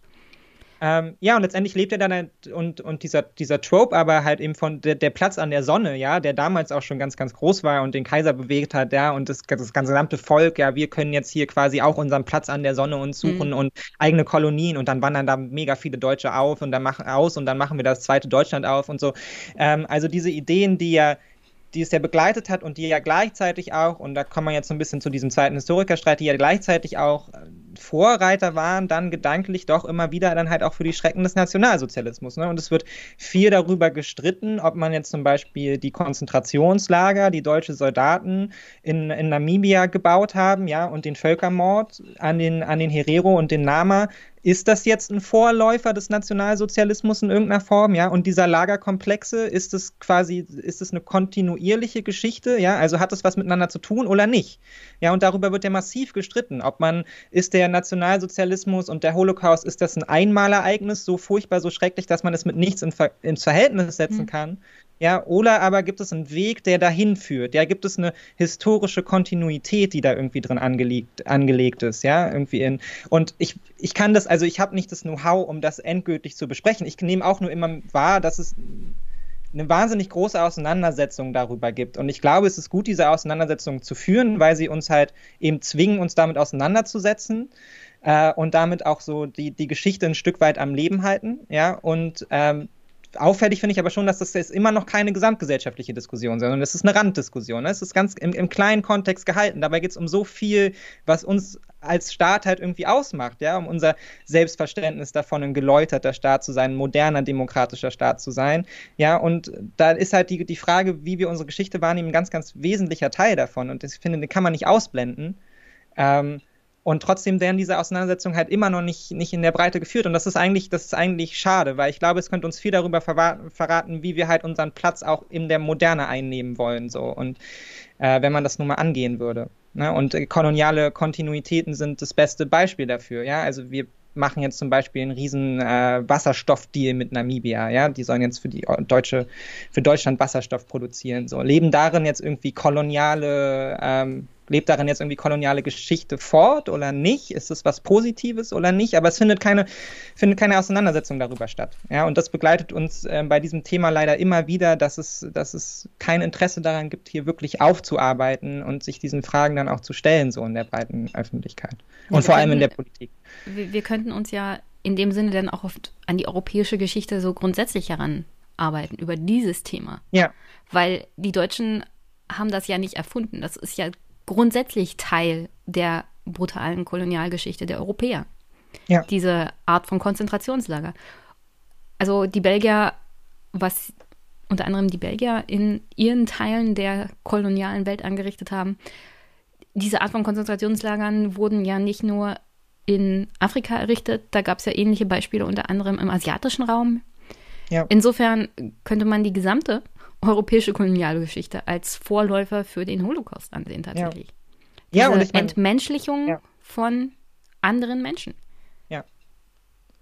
Ja, und ich meine, das Trümmerfeld, das man hinterlässt, so, ne? Ich meine, mhm. das, was wir, das, wie, wie, das, wie wir generell, das, wie wir generell Afrika wahrnehmen, ist ja auch immer noch wahnsinnig stark von so einem kolonialen Blick, äh, Blick geprägt, ohne sich dann mal so ins Detail zu, im Detail anzuschauen, was lebt hier eigentlich fort. Ja, also Belgien zum Beispiel, sehr gutes Beispiel. Belgien hat den Kongo irgendwann verlassen, hat gesagt, okay, ihr seid jetzt hier frei, ihr könnt jetzt hier machen, was ihr wollt, aber die Firmen bleiben schon alle unsere. Hm. Ja, und dann wundert man sich, warum so ein Staat halt irgendwie in, in, einen, in einen Bürgerkrieg zerfällt, ja, der bis heute andauert. Und so sind die halt Ver Verhältnisse in allen möglichen dieser Regionen. Ja, Nigeria auch zum Beispiel, Ölkonzerne. Ja, das ist ja nicht so, als wäre man da irgendwann abgezogen und hätte und mit der, mit der Entkolonialisierung war alles geklärt und das sind jetzt irgendwie freie, unabhängige Staaten. Nee, so ist es halt eben leider nicht. Ja? Oder also, der, der Völkermord in Ruanda, wo man eigentlich auch ja. sagen kann, die europäische Kolonialgeschichte ist da mit für verantwortlich, ja. wie das überhaupt zustande gekommen ist. Ja. Die Art und Weise, wie man dort die Menschen behandelt hat und in zwei Gruppen eingeteilt hat hat ja. sich dann fortgeführt bis hin zu dem Völkermord. Ja. Und wir tragen da nicht eben nicht, nicht nur eine Verantwortung ja, für unsere Geschichte, sondern wir leben das fort in gewisser Weise, ja durch, durch, durch das Engagement von westlichen Firmen dort vor Ort, auch durch das Engagement von NGOs etc., ja, die, die da irgendwie so, auf Englisch würde man sagen, White, White Saviorism, ja, also das, den, die Bürde des weißen Mannes, ja, es ist ja auch so ein Begriff, der im kolonialen mhm. Kontext immer wieder auftaucht, ja, und ich würde sagen, dass wir uns nicht davon entfernt haben, sondern das immer noch in, in vielen Fällen so wahrnehmen, ja, als wäre das jetzt irgendwie die Bürde des weißen Mannes, jetzt nach Afrika irgendwie Strom, Energie, ja, und, und, und Wasser und Nahrung zu bringen, ja, und, und immer noch in diesem Missverhältnis letztendlich da irgendwie irgendwie stehen, anstatt, anstatt uns hinzustellen und uns bewusst zu machen, das sind gleichberechtigte Partner. Und mit gleichberechtigten Partnern braucht man auch gleichberechtigte Handelsverträge, ja. Also und alleine halt, die Subventionierung von Hühnchen hat ja. auf, dem Amerik äh, auf dem afrikanischen Kontinent unglaublich viel kaputt gemacht, was eigenen, eigene Landwirtschaft angeht. Hat ganze Menschen in Hunger und Armut getrieben, ja. Und die Art und Weise, wie man dann arrogant darauf reagiert, ist, wir geben euch hier ein bisschen Hungerhilfe. Ja. Hier mal ein Sack Reis. Finde, ja, und ich finde, diese Arroganz zieht sich halt durch, ja, von den ethnologischen Sammlungen, wo man sie die, die Auseinandersetzung verweigert, bis hin zu der Problematik, ja, von, von Fluchtursachenbekämpfung etc. Und das ist, das liegt einfach daran, dass sich das, das Selbstverständnis und das Bild von globalen Zusammenhängen in dieser Zeit nicht geändert hat, sondern dass es immer noch auf derselben Grundlage basiert von wir und die anderen ja, und die anderen sind uns eigentlich auch immer unterlegen und sollten das eigentlich auch sein. Ja, ob man das jetzt so will oder nicht, aber man partizipiert halt daran, ja, weil man die Auseinandersetzung eben scheut. Ja, lest das Buch. Ja, lest das Buch. Es ist eine andere Herangehensweise an das Thema deutscher Kolonialismus. Auch gut beschrieben an ähm, den verschiedenen Exponaten, die man hier als Vorbild sozusagen oder als tragisches Vorbild genommen hat manchmal hätte ich wirklich weniger Anekdoten, ja, das wäre mir ja, lieber. Das ist mir auch aufgefallen. Das also das ist, es ist unglaublich, also vor allem am Anfang denke ich mir, man kommt ihr denn endlich mal zum Punkt, ja? Ich dachte, ich lese hier was Vernünftiges, äh, kommt doch mal hier aus dem, zum Potte, ja? Ja, es zieht sich. Man muss die, ja.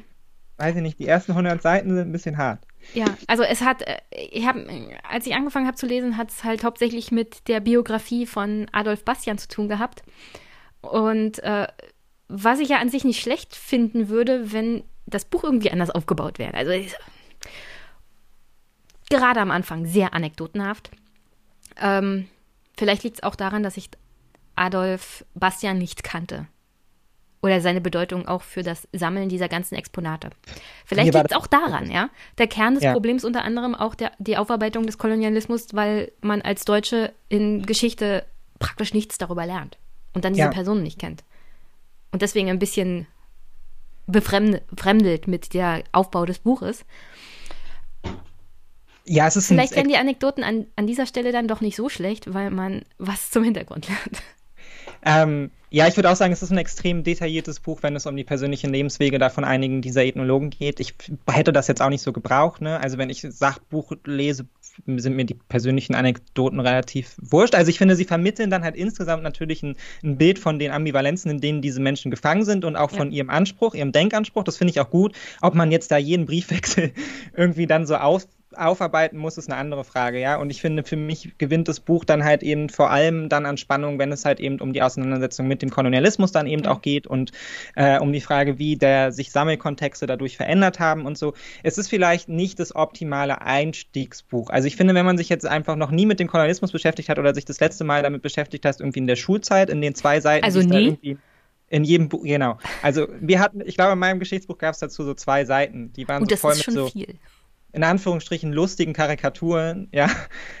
Also, ähm, ich muss Zeit. sagen, meine Geschichtslehrerin während des Abis hat tatsächlich Bismarck natürlich behandelt und ist auf die Afrika-Konferenz eingegangen. Und das genau, ist das schon viel in, ja, im deutschen äh, Geschichtsunterricht. Ja. Ähm, aber es ist halt ein Thema, was mich wahnsinnig politisiert hat, auch erst im, nach meiner Schulzeit, weil ich mich dann halt nochmal im, mhm. auch im Zuge des Humboldt-Forums dann damit auseinandergesetzt habe. Und da reicht, finde ich, schon zum Einstieg so ein, dieses Reklam, es gibt so ein Reklamheftchen, der deutsche Kolonialismus heißt es, glaube ich, einfach, oder der Kolonialismus. Ich stelle es am besten in die Show Notes, so als Einstieg.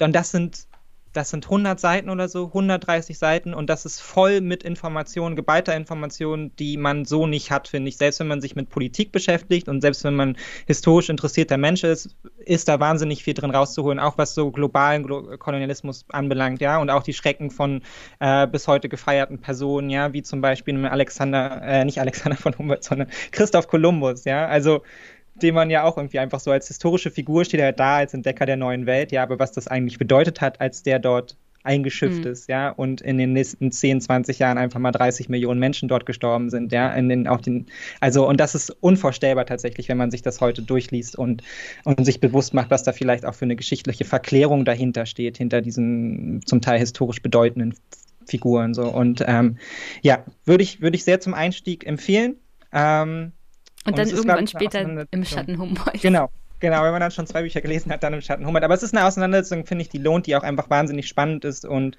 wo man sich auch selbst immer wieder, finde ich, hinterfragen kann, wie ist denn mein Bild von unserem Staat oder auch von, von mir als irgendwie, ja, wir reden ja auch viel über weiße Privilegien und so weiter und so fort. Und ich finde, da kann man sie dann auch wirklich mal festmachen an, an konkreten Beispielen und nicht nur an Bekenntnissen so. Also ich fand es gut, dass sie halt mit den Figuren als komplexe Figuren umgegangen sind. Ja. ja. Also sowohl Licht als auch Schatten und dann, man kommt halt nicht zu dem Urteil, das sind die Guten oder das sind die Bösen, sondern das war halt ein Mensch. Ja, ja. Ja, und ich finde, das fehlt uns ja ein Stück weit auch. Ne? Also ich meine, wir beide sind ja auch viel auf Twitter unterwegs und man merkt ja, wie schwer es den Menschen fällt, mit Ambivalenzen umzugehen. Also Bei Angela Merkel habe ich keine Ambivalenz mehr. da ja. hört Ambivalenz auf. Ja, aber ich meine, man lässt sich ja auch viele Debatten auch übertragen, auch auf die aktuelle Impfdebatte. Ähm, ja, also wie gut kommt Ambivalenzen zurecht und dass vielleicht Menschen nicht perfekt sind und ähm, jeder da so ein bisschen sein eigener Hippokrat ist irgendwie. Ähm, genau, aber dafür lohnt die Auseinandersetzung und äh, regt zum Denken auf jeden Fall an. Auf alle Fälle. Insofern, ja, danke, dass du das Buch vorgeschlagen hast. Ja, sehr gerne. Ich hoffe, es war okay. ja, es war, es war wirklich mal was anderes. Also man muss halt auch drüber nachdenken und man denkt auch während des Lesens drüber nach und man versucht sich in diese Leute hineinzuversetzen und man denkt teilweise, ah, ja, Bastian, das war nett gedacht, nur schlecht gemacht. Ja. Ja, aber als nächstes nehmen wir dann wieder einen richtigen politischen Klopper. Es, es liegen ja einige rum. Klopper. Okay, also ähm, schon mal zur Vorwarnung, ich werde nächstes Jahr dazu übergehen, alle zwei Wochen eine Folge stabil aufzunehmen wegen der Grundsteuerreform. Das heißt, wir haben nicht mehr so viel Druck, okay. das zeitlich zu schaffen. Du äh, bist ja dann auch nicht mehr zeitlich so. Hm? Du meinst wegen Uni? Ja. Na, ein bisschen habe ich noch. bisschen hast du noch. wollen, wir, wollen wir mal in die Liste reingucken? Ähm, ja, wir können. Was als nächstes anstehen könnte? Können wir in die Liste reingucken. Warte mal, dann muss ich hier auch einmal mein Amazon aufmachen. Jetzt bist du klein. Okay.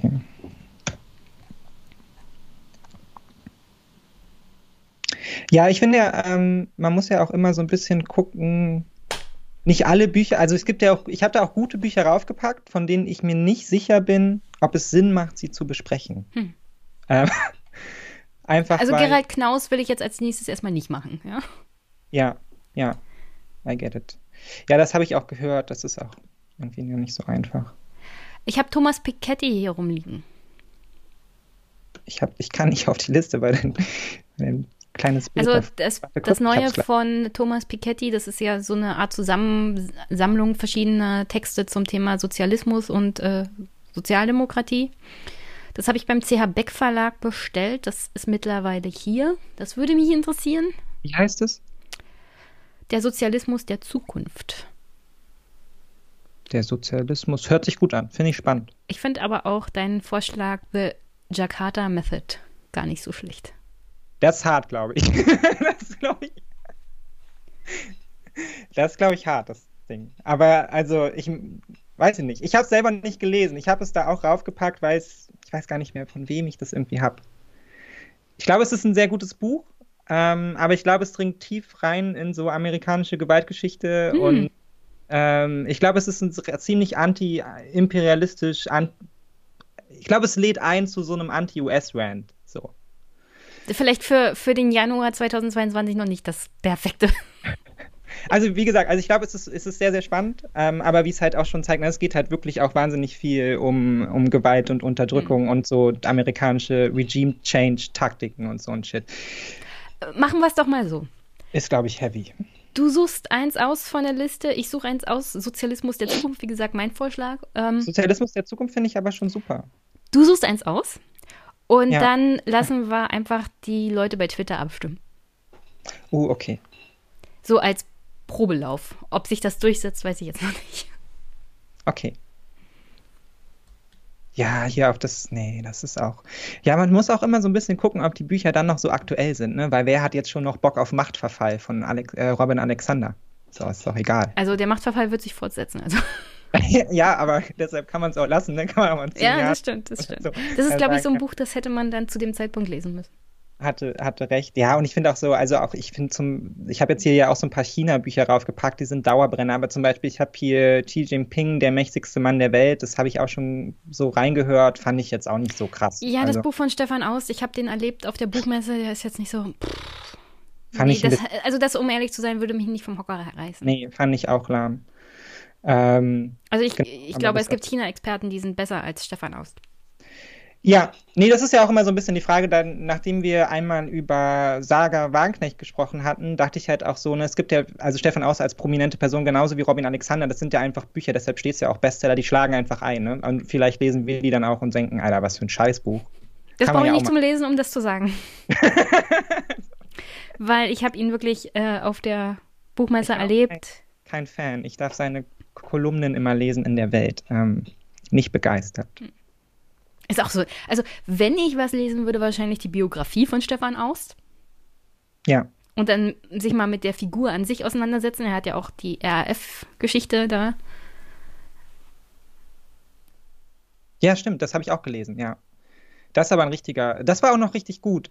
Also da muss man auch sagen, das ist wenig geprägt durch seine doch inzwischen relativ konservative Ideologie. Das ist tatsächlich, also deine Auseinandersetzung mit dem Bader-Meinhof-Komplex ist sehr gelungen, aber das sind tausend Seiten oder so. Also Mach einen Vorschlag. Okay, ich, soll ich jetzt schon auswählen? Ja. Ich stell's hm. dann nachher auf Twitter, morgen oder so. Also am Sonntag. Weißt du, weißt du ich nehme das, nehm das Securing Democracy. Weil das ist ein neuer Kontext. Ich habe mich mit Bolsonaro noch nicht so viel auseinandergesetzt. Ah, Bolsonaro. Ja, wenn wir das besprechen, stirbt er bald. okay. Deswegen gab es diesen Buchbund ja, genau. auch schon. ist doch gut, genau. Nee, das finde ich ganz, also das fände ich auch noch, also ich finde beide Themen sehr spannend. Sehr gut. Und mit Bolsonaro habe ich mich persönlich noch gar nicht so richtig auseinander, also wie man sich halt mit Bolsonaro auseinandersetzt, aber solange er noch da ist, dem nächstes ja. Jahr ist ja der Wahl und dann ist er weg. Genau, aber vielleicht greift ja das Buch auch schon so ein bisschen rein in was für, was für Folgen und so hat es. Ja, The Rift würde ich dir einfach mal so empfehlen. Das ist einfach ein wahnsinnig, A New uh, Africa Breaks Free ist einfach ein wahnsinnig gutes Buch. Ähm, finde ich, weil das so, das ist halt jedem, jedem Staat in Afrika ist letztendlich so, ist so eine Geschichte gewidmet oder so von Alex Perry, der dort lange Zeit für die Times Korrespondent war und sich halt da sehr gut auskennt und ich finde es wahnsinnig mhm. spannend. Mhm. Geht viel so, wie arbeiten NGOs da und internationale Firmen, ja, aber was ist auch so das Selbstverständnis moderner afrikanischer Staaten und ähm, auch ein sehr differenziertes Bild davon, ähm, wie so ein modernes Afrika aussieht. Ähm, ja, genau, Vielleicht, okay. Also wenn, wenn ich es lese, dann müssen wir drüber sprechen. okay. Ja, aber das ist zum Beispiel so ein Buch, wo ich nicht genau, das finde ich relativ schwer zu besprechen, weil es ist auch vergleichsweise dick. Es ist jetzt nicht hm. super dick, aber vergleichsweise dick und ähm, es hat nicht so einen Faden, der sich da so richtig durchzieht, ne? sondern du könntest über jede von diesen Geschichten wahrscheinlich eine Stunde irgendwie sprechen, äh, weil es um Terrorismus halt, wie gesagt, und NGOs und was nicht alles geht. Aber ähm, ja, ein Kontinent mit vielen, vielen Ländern ist halt dann auch komplex. Ja, es ist wahnsinnig, es ist sehr komplex. Gar nicht so leicht zu besprechen vielleicht. Aber ähm, genau, aber wir widmen uns erstmal den beiden hier. Okay, dann bin ich gespannt, was da ausgewählt wird. Ich hätte auf beide Lust. Ich auch. okay. Obwohl Glenn Greenwald ja so schwierige Person mittlerweile ist. Ja, ist Stefan Aust auch. Also. Ja, ich meine nur, ähm, wenn ich äh, Aussagen von ihm gut finde und auf Twitter teile, kriege ich da schon Schwierigkeiten. Also wie zum Beispiel, er hat unter anderem ähm, einen Tweet gemacht, als in Großbritannien halt Wahl war. Und ich hatte das geteilt, weil dort die Schwester der ermordeten britischen, äh, der ermordeten Abgeordnete Abgeordneten im Wahlkampf angetreten ist und wie man mit ihr unter anderem bei diesen Veranstaltungen umgegangen ist, wie die Leute auf sie zugekommen sind und sie wirklich beschimpft haben, so als Schwester einer ermordeten Abgeordneten. Mhm. Und deswegen hatte ich das geteilt, weil auch Greenwald darüber ja nicht sonderlich erfreut war, wie mit ihr umgegangen wurde. Und da hat mich jemand angeschrieben, wie kann ich nur Greenwald teilen? Aber was ist denn das grundlegende Problem mit Greenwald? Also. Naja, offensichtlich denken viele, er ist irgendwie rechts. Oder, oder Trump-Fan oder was auch immer. Und alleine, alleine die Tatsache, dass er solche Dinge sagt wie, ähm, dass Twitter jetzt die Story von Hunter Biden und seinem Laptop unterdrückt hat, findet er nicht so toll. Alleine das reicht schon aus, um ihn irgendwie in ah. eine kritische Ecke zu drängen. Also. Ich, find das ich finde auch, so, ja, alle seine Aussagen sind nicht unbedingt hundertprozentig äh, teilbar. Aber wenn man, wenn man mal hin und wieder einen Beitrag hat, dem man zustimmen kann, kann man das auch machen, ohne gleich irgendwie in der rechten Ecke zu landen oder so. Ja, also ich tue mich damit auch, ich tue mich damit auch ganz schwer. Also vor allem, also erstmal gestehe ich Journalisten auch einfach zu, dass sie eine andere Grundhaltung haben als ich auch. Also so ist es halt mit Journalismus, ja. Es ja. gibt verschiedene Strömungen und Spektren halt ehrlich gesagt nichts davon, sie jetzt irgendwie aus dem Diskurs auszuschließen. Ja, das kann man sich im Zweifelsfall dann mal überlegen bei den ganz extremen Stimmen, aber ich, da würde ich jetzt Glenn Greenwald auch jetzt noch nicht dazu zählen, ja. Und ja, ich er, ist, er ist in letzter Zeit auch immer bei Fox News, bei diesem Tucker Carlson. ja, das ist ja auch Nonsens so, ne? Aber ja, ich meine, das Nonsens. ist. Aber Natürlich geraten Menschen auf Abwege irgendwie auch. Ähm, Gerade vielleicht auch Menschen, die das Gefühl haben, in ihrem eigenen Spektrum nicht so richtig wahrgenommen zu werden oder anerkannt zu werden. Ich glaube, es gibt eine ganze Menge, die da von links nach rechts rüber gedriftet sind, genau deshalb, weil sie irgendwann keinen Bock mehr hatten, da irgendwie angefeindet zu werden und sich dann dachten, ja, weißt du was, jetzt mache ich den Sprung komplett, ja, und auf der anderen Seite werde ich gefeiert, ihr könnt mich mal. Ja. Ähm, und dann ist es, was ich auch immer ganz problematisch finde, ist, wenn man, äh, wenn man sich so reinziehen lässt in diese US-Konflikte, ja, weil man, weil viele Menschen dann halt doch relativ wenig Ahnung davon haben, ohne ihnen jetzt zu nahe treten zu wollen, ja, aber auch, dass, dass es natürlich auch eine komplexere Auseinandersetzung da der verschiedenen Strömungen gibt und so und dass jetzt nicht jeder Republikaner das Böse ist, genauso wie nicht jeder Demokrat der Freund ist und man versucht es dann aber auch immer so runterzubrechen auf so deutsche Moral und irgendwie ja, auf sein ich würde, eigenes Ich würde generell keine politischen Debatten über Amerika führen, die stehen da kurz vor einem Zweiten Bürgerkrieg. Die sollen, man, am besten man hält sich da raus. Ja? ja. Die müssen erstmal ein paar Sachen klären. Ähm. Kommt halt davon, wenn man eine Gesellschaft hat, die nur 200 Jahre alt ist und aus den verschiedensten komplexen Kulturen hm. unter anderem zusammengewürfelt wurde. Mit auch einer Historie, die nicht wirklich aufgearbeitet ist. Ja wo auch überhaupt kein Anspruch ja, besteht, halt das irgendwie aufzuarbeiten, wo ja der Imperialismus praktisch immer noch Staatsräson ist, ja. Insofern ja. am besten raushalten. Die schlagen sich da demnächst die Köpfe ein. Da muss man sich nicht einmischen. Nee, und ich vor allem finde ich, macht es ja auch Arbeiten ähm, von den Journalisten dann nicht weniger lesenswert oder zumindest äh, die Auseinandersetzung damit nicht weniger wert. So. Also ich finde es auch, finde es jetzt auch albern, dann zu sagen, ja, bloß das Buch nicht lesen. Also wenn es andere Leute lesen und davon irgendwas ziehen, meine, meine persönliche Einschätzung kann ja auch immer sein, sehe ich anders, ja, oder finde ich ein blödes Buch. Aber ich meine, wir machen ja dann die Arbeit darüber. Es ist ja nicht so, als würden wir jetzt das Buch verlinken und allen sagen, ey, das ist ein mega geiles Buch, lest es auf jeden Fall, sondern ich kann darüber noch überhaupt kein Urteil fällen, genau, weil ich es noch nicht sondern, gelesen habe. Und das machen wir ja dann aber hier auch, ne? Also wir treffen darüber aber ein Urteil. Man, man, kann ja schon sagen, dass er sich unter anderem ja auch in Brasilien mit Bolsonaro angelegt hat und dass dann unter anderem auch zu Anfeindungen gegen ihn und seine Familie und seinen Mann und seine Kinder kam. Insofern macht das sich jetzt auch nicht leicht, wenn es um solche Berichterstattung angeht. Nee, und ich finde auch da sind das wieder Ambivalenzen, mit denen ja. muss man dann im Zweifelsfall halt umgehen. So. Ja. Ne? Und, man ähm, gibt ja nicht allem recht, was er sagt, wenn man einen Tweet teilt. Nee, und ich finde dann, also ich finde auch, das ist von jedem eine persönliche Aufgabe, auch dann zu sagen, welchen, welche Aussage ich jetzt gut finde oder nicht. Also was ja. soll ich damit anfangen, wenn mir andere Leute sagen, so, ja, aber den kannst du jetzt nicht mehr retweeten. Ja, aber wenn ich der Aussage zustimme, dann mache ich es halt doch. Also, was willst du jetzt tun?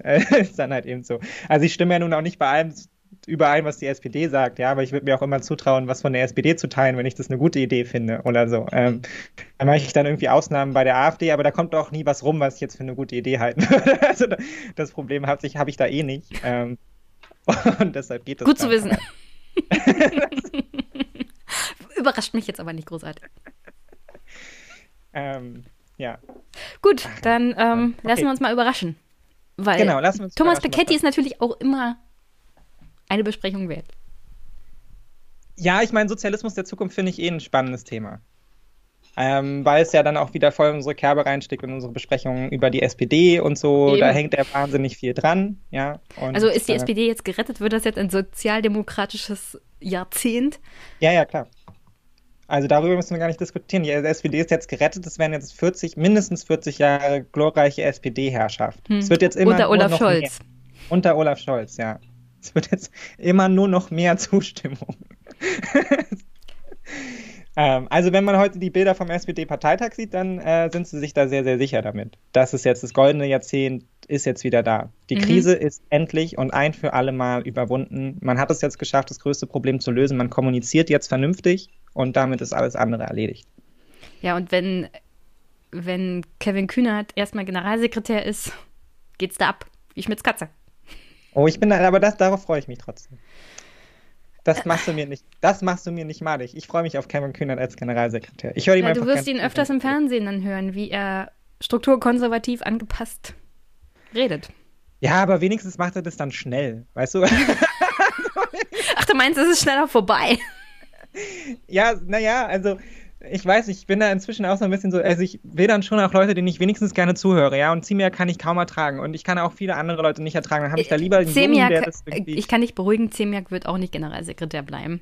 Ja, davon gehe ich auch nicht aus, dass der Generalsekretär bleibt, aber es würde mich auch wirklich schockieren, wenn, wenn er jetzt nicht zumindest einen kleinen Knick in seiner politischen Karriere hätte. Nee, ich höre Kevin, Kevin Kühnert im Zweifelsfall einfach lieber zu, als wenn mir die Floskeln irgendwelche anderen erzählen. Und ich hoffe dann bei ihm irgendwie immer noch wenigstens auf so einen Wortwitz oder so, indem er das dann vermittelt. Ähm, Ist das ein guter Zustand von Politik? Ich höre dem lieber zu und Hauptsache es gibt einen Wortwitz. nee, das ist natürlich nicht ausreichend, aber ich meine, meine Koalition wurde ja eh nicht gewählt. Also ich muss mich ja jetzt eh damit auseinandersetzen, was mir jetzt halt vorgesetzt wird. So. Also und dass ich mit dem Koalitionsvertrag nicht zufrieden bin äh, an vielen Stellen ist, glaube ich, auch soweit klar. Also aber auch damit muss ich mich abfinden. Ich wäre auch nicht davon ausgegangen, dass wir einen anderen Koalitionsvertrag bekommen. Äh, das ist halt das, was es zulässt und das hat auch viel mit der Mutlosigkeit dieser Parteien zu tun. Aber das wissen wir nun bei SPD und Grüne zur Genüge, dass das jetzt keine besonders, also sprachlich schon, aber nicht im Handeln dann wirklich besonders mutig progressive Parteien wären.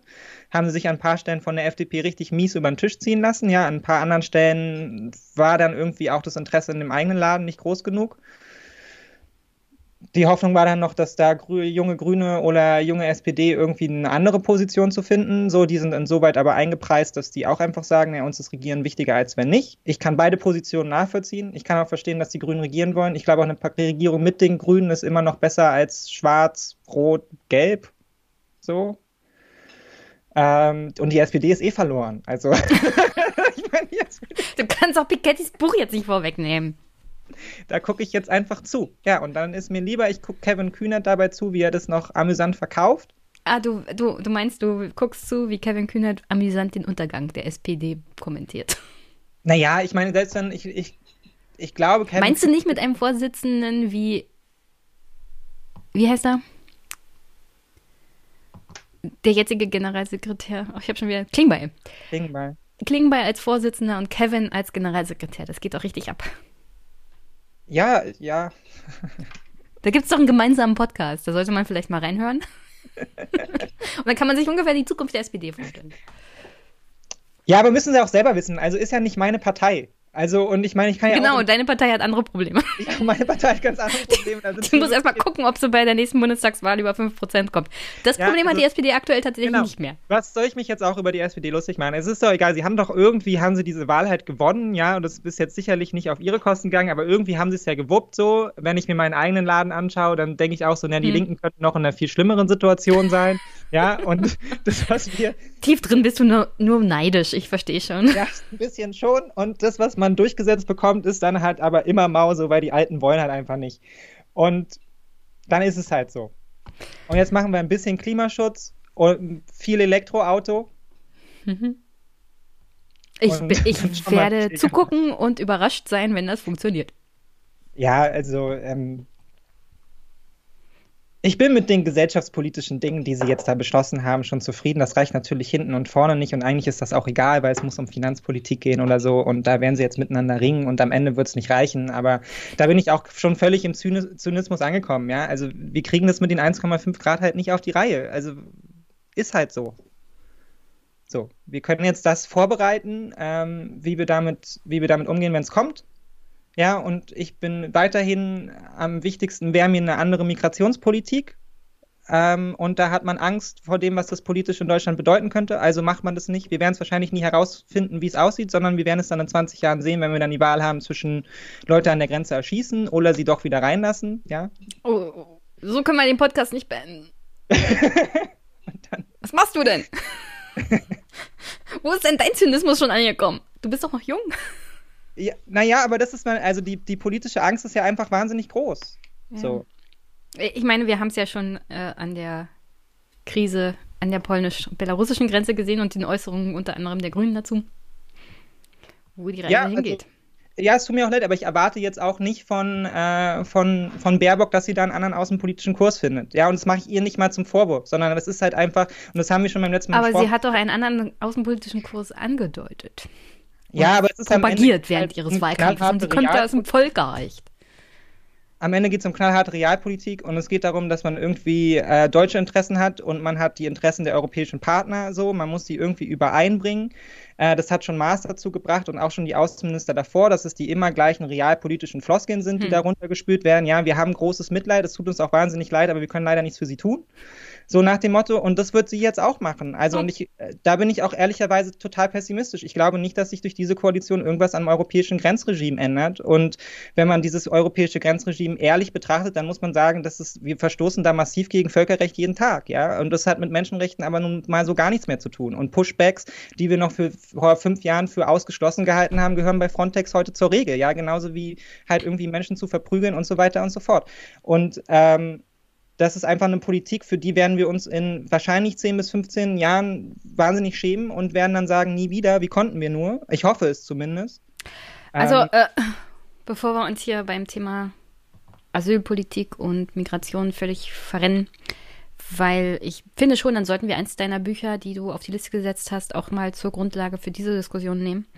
Möchte ich abschließend nur sagen, ich bin mal wirklich gespannt, was die grüne Jugend dazu sagt, weil ich war ja auf dem Parteitag wo Sarah Lee zur neuen Vorsitzenden oder Co-Vorsitzenden gewählt wurde. Und da ist so der Tenor, eigentlich muss Frontex abgeschafft werden, ja? Ja, das sehe ich aber auch so. Dass, naja, Frontex ist eine Agentur außerhalb des europäischen Rechts. Also ja, aber wenn du dann in Verantwortung bist in der Regierung und eine Annalena Baerbock hast, die feministische Außenpolitik propagiert und sagt von sich, ich bin aus dem Völkerrecht und dann eine wahrscheinlich Institution weiter in ihrer Art und also als Regierungsmitglied halt verteidigen werden muss, weil die SPD das auf keinen Fall abschaffen wird. Und weil wir ja auf europäischer Ebene haben, jemanden haben wie Ursula von der Leyen, Ja. ja. Also das ist alles super komplex und ich bin mal gespannt, wie die grüne Jugend bei dem Thema halt mitmacht. Ob sie sich halt auch wie die SPD-Jugend, also die Jusos, verhalten, weil Hauptsache wir regieren mit und dann können wir das Schlimmste verhindern. Oder ob sie da an den Forderungen festhalten. Bin ich mal gespannt. Weil da sind wir wieder bei der Problematik, die wir vorhin bei den Linken hatten. Die Idealisten werden die Parteien für sowas bestrafen. Ja, das glaube ich auch. Aber ich glaube dann, ich glaube, dass der, dass die Macht, die man da auch den jungen Grünen zugesteht, ähm, dass, es, dass es sie eher überfordert. Also ich glaube, die haben sie nicht. Also ich glaube, sie können da nicht so viel Druck aufbauen, wie man dann vielleicht auch manchmal möchte oder man, man dann so munkelt in konservativen Kreisen, ja, die SPD würde jetzt irgendwie von Jusos übernommen werden. Nee, das glaube ich nicht. Und ich glaube, im Zweifelsfall wird denen dort relativ schnell bewusst gemacht, dass es halt einfach realpolitische Bedingungen gibt, mit denen muss man sich auseinandersetzen und über die wird nicht diskutiert. Ja, letztendlich äh, atomare Teilhabe und solche Sachen, auch darüber könnte man diskutieren, ja. Und das wird aber einfach nicht gemacht, sondern es ist politische Raison, ja, und man weiß, was man damit für ein Pulverfass angeht. Und ich glaube, da wird auch allen jungen jungen Parlamentariern direkt gesagt, also das Fass willst du einfach nicht aufmachen. Mhm. Ähm, und ich finde ja, man muss ja diese, dafür mache ich mich ja auch immer stark, man muss ja diese Migrationsdebatte nicht darüber führen, dass es jetzt mo moralisch das Richtige wäre, sondern man könnte sie ja auch darüber führen, dass es einfach demografisch notwendig ist für Deutschland so, aber die Debatte will in der Form auch keiner führen. Und ähm, ich meine, Matthias schreibt es auch manchmal auf, auf Twitter und ich stehe dem inzwischen relativ nah. Ja, hier hat man einfach auch Positionen von sehr weit rechts übernommen. Ähm, Aus Angst vor sehr weit rechts. Genau, es ist der, es ist der, der, der Selbstmord aus Angst vor dem Tod. Ähm, ja, ich meine, genau, genau zwei Dinge beantwortet sowohl dieser Koalitionsvertrag als auch der von Mecklenburg-Vorpommern nicht. Das ist die finanzielle Frage und das ist die Frage, wer macht denn das alles, ja? Also wenn wir davon reden, dass auch Infrastruktur instand gesetzt werden muss. Welche Menschen sollen das tun? Hat jemand sich schon mal die Altersdurchschnitte von unseren Bautätigkeiten hier geguckt, angeguckt? Also Menschen, die in Lohn und Brot sind aktuell in Deutschland, sind hm. alle überaltert. Die gehen in zehn Jahren ja. in Rente. Ja? ja? Wer soll denn da die Infrastruktur instand setzen, wenn wir keinen mehr haben? Also die finanzielle Sache ist noch eine. Die, der demografische Wandel. Ja. Der wird jegliche Form von Klimapolitik hier in Trümmer schlagen. Weil das gar nicht mehr machbar ist mit dem Personal, was wir haben. Auf allen Ebenen. Ja. Naja, aber das führt uns letztendlich zu der, zu der Diskussion zurück über das Buch. Ne? Also solange wir, solange wir es halt nicht schaffen, das auch gesellschaftlich anders zu verankern und da irgendwie auch ein Stück weit Ängste abzubauen, und wir wissen alle, wie schwierig das ist, gerade bei Menschen, die halt nicht mit anderen, mit anderen Kulturen und mit anderen Menschen in Berührung kommen, ja, um das mal dann so selbst zu erfahren und das abzubauen, werden wir diese Probleme halt haben. Und da äh, befindet sich Europa halt einfach auf einem sehr unguten, unguten Weg ähm, und es sieht halt eigentlich immer eher noch schlimmer aus, als man es dann schon mal vor einem Jahr hatte und so weiter und so fort. Ja, und ich glaube auch nicht, dass daran jetzt eine, eine in Anführungsstrichen linke Regierung in Deutschland so viel dran ändern wird, ja, sondern dass sie sich halt auch einfach auf diese knallharte Realpolitik einschießen werden, genauso wie wir es bei Außenpolitik sonst auch machen. Ja, zwischen Moral und Interessenpolitik, ja, und Interessenpolitik lässt sich im Zweifelsfall viel einfacher durchsetzen und, und verrechtfertigen. Und da hat man dann auch die richtigen Leute auf seiner Seite, ja, aus Wirtschaftsverbänden und Co. Und das ist mit Moral halt eine viel, viel schwierigere Sache. Ähm, und ich finde es ja auch wahnsinnig schwierig. Ne? Also lässt man an solchen Themen jetzt irgendwie dann den, die europäische Idee im Zweifelsfall zugrunde gehen, ja, weil man es halt nicht schafft, sich mit Polen und Ungarn etc. zu einigen. Also ich will jetzt auch gar nicht sagen, ich habe da jetzt die, die eindeutige Antwort darauf. Ich sehe nur, dass die Entwicklung geht in eine ungünstige Richtung und ähm, daran ändert auch eine in Anführungsstrichen linke, linke Regierung halt erstmal nichts. Ja, das alleine reicht nicht, sondern auch die kann in diese Richtung mitlaufen und trotzdem hier bei uns eine äh, progressive Gesellschaftspolitik vorantreiben. Ähm, ja, und was das anbelangt, da sehe ich tatsächlich so ein Stück weit schwarz, genauso wie bei der Bekämpfung des Klimawandels, aber nicht, dass wir nicht da auch immer noch die Folgen bekämpfen könnten, aber dieses 1,5 Grad Ziel ich meine, wir haben jetzt alle vier Jahre, können wir jetzt wieder sagen, wir haben noch vier Jahre, aber irgendwann ist ja auch einfach mal vorbei. ja. Vier Jahre und, rum. Ähm, ich meine, wir haben jetzt die, die Transformationsregierung, ja, das ist das Maximum dessen, was wir an Transformationsregierung bekommen können und die setzen voll auf Elektroauto. Ja, und wir wissen alle, dass, dass jetzt Individualverkehr nicht die richtige Antwort ist auf den Klimawandel, ja, sondern dass wir davon eigentlich weg müssten und äh, auch von der massiven Rohstoffbedarf, der da zum Beispiel auch in afrikanischen Ländern ähm, zusammengerafft wird und so. Und äh, Dazu möchte ich noch so viel sagen, ist. aber wir müssen langsam wirklich mal Schluss Ja, ja, ich weiß. Nee, sorry, wir, wir schweifen hier schon wieder wahnsinnig ja. aus, ja. Weil, äh, wenn wir tatsächlich wollen, dass der Individualverkehr aufhört, dann müssen wir vor allem zeitlichen Druck aus unserer Gesellschaft nehmen. Weil es gibt ja immer wieder diese Analysen, dass Klar. Autofahren natürlich auch über kurze Distanzen passiert. Und diese kurzen Distanzen, das passiert halt, wenn du Familie und Arbeit versuchst unter einen Hut zu kriegen, ohne große zeitliche Druck halt. Ja. ja. Du schaffst die Kinder in die Kita, in die Schule, fährst da die zehn Kilometer, dann fährst du auf Arbeit, abends holst du sie ab, weil der Bus natürlich nur jede Stunde fährt und versuchst das mal zu organisieren, als vielleicht unter anderem auch Alleinerziehende, Kind von Kita und Schule rechtzeitig abzuholen mit einem Bus, der nur jede Stunde fährt und selbst wenn die Entfernungen nur gering sind, ja, lässt sich auch nicht alles mit dem Fahrrad machen. Dann fährst du noch einkaufen, also natürlich nimmst du dann das Auto. Das spart ja, ja, unglaublich viel Zeit. Klar. Und kann man sich darüber aufregen und kann man sagen, ja, dann setzen wir jetzt hier auf das Elektroauto, aber das ist natürlich auch keine Antwort auf dieses Problem. Strukturell müsstest du was machen. Du musst Druck ja, aus der Gesellschaft rausnehmen. Aber das, ja, ja, klar, da traut sich auch keiner ran, vor allem nee, nicht diese Regierung. Nee, genau, weil halt auch immer, also weil wir halt hier nicht über das reden, was Politik gewohnt ist, nämlich kleine Weichenstellungen. Ja, sondern wir reden hier dann hier wirklich von großen ja. transformativen Prozessen, wo man auch erstmal Menschen von überzeugen muss. Und das ist ja aber nichts mehr, was deutsche Politik gewohnt ist, sondern deutsche Politik stellt sich auf Umfragewerte ein, nimmt das auf, was da irgendwie gesagt wird und dann versucht sie die Weichen so, so zu stellen. Ja, das ist mal so eine Hebelbewegung. Ja, aber mal eine komplett neue Schiene daneben zu bauen, das wollen sie halt einfach nicht. Ja, weil das ein wahnsinniger Aufwand ist, der sich im Endeffekt halt meistens nicht lohnt, weil nach vier Jahren wirst du dann abgewählt, weil es ist alles noch nicht so weit.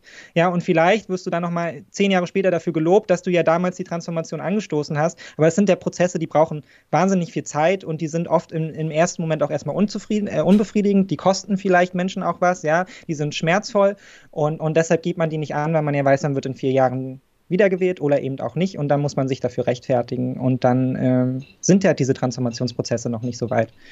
Und das ist ein Dilemma, vor dem stehen wir genauso beim, beim, beim Klimawandel insgesamt, ja, dass sich einfach die großen Dinge, die wir tun könnten, müssten vielleicht auch, dass die einfach erstmal sich ähm, für viele Menschen sehr unangenehm anfühlen und nicht die, nicht die Wahl, Wahlurnenergebnisse bringen, die man sich so wünschen würde. Okay. Ja. Wie gesagt, lest ja, das Buch. Erschienen im CH Beck Verlag. Bestellt es auch, euch gerne in eurer Bibliothek, äh, Quatsch, die Bibliothek, in eurem Bücherladen um die Ecke. Könnte auch in der Bibliothek auch sein, ganz klar. Nicht bei Amazon, dann finde ich euch und haue euch. äh, ja, und sonst, wir sehen und hören uns das nächste Mal. Mick, ich stelle die Bücher, die zur Auswahl stehen, zur Abstimmung. Du bist ja. schon ganz im Finstern. Ja, ich weiß, es wird dunkel hier. Das heißt, wir machen jetzt Feierabend. Ja, es wird schnell dunkel. War ähm, wie ja, immer eine Freude. Ja, danke schön. Gleichfalls. Tschüss. Tschü. Ciao, ciao.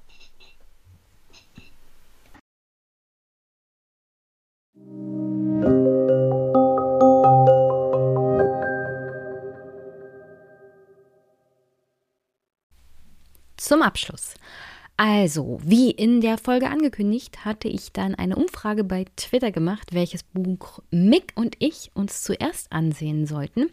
Und äh, kleine Nachricht. Es wird nicht das Buch von Glenn Beck, also Bolsonaro wird wahrscheinlich die Wahl weiterhin überleben.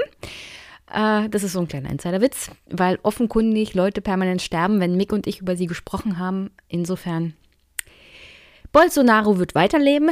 Mick und ich besprechen Thomas Piketty's Der Sozialismus der Zukunft. Auch erschien im CH Beck Verlag, überhaupt ein toller Verlag, der mir, wenn ich anfrage, tatsächlich Bücher schickt. Und da bin ich wirklich, wirklich dankbar drüber. Denn wie ihr euch vorstellen könnt, ist Bücher kaufen doch relativ kostenintensiv. Und deswegen herzlichen Dank schon mal an der Stelle an den CH Beck Verlag, dass sie mir regelmäßig Bücher zur Verfügung stellen. Also, nächstes Buch mit Mick wird Thomas Piketty sein.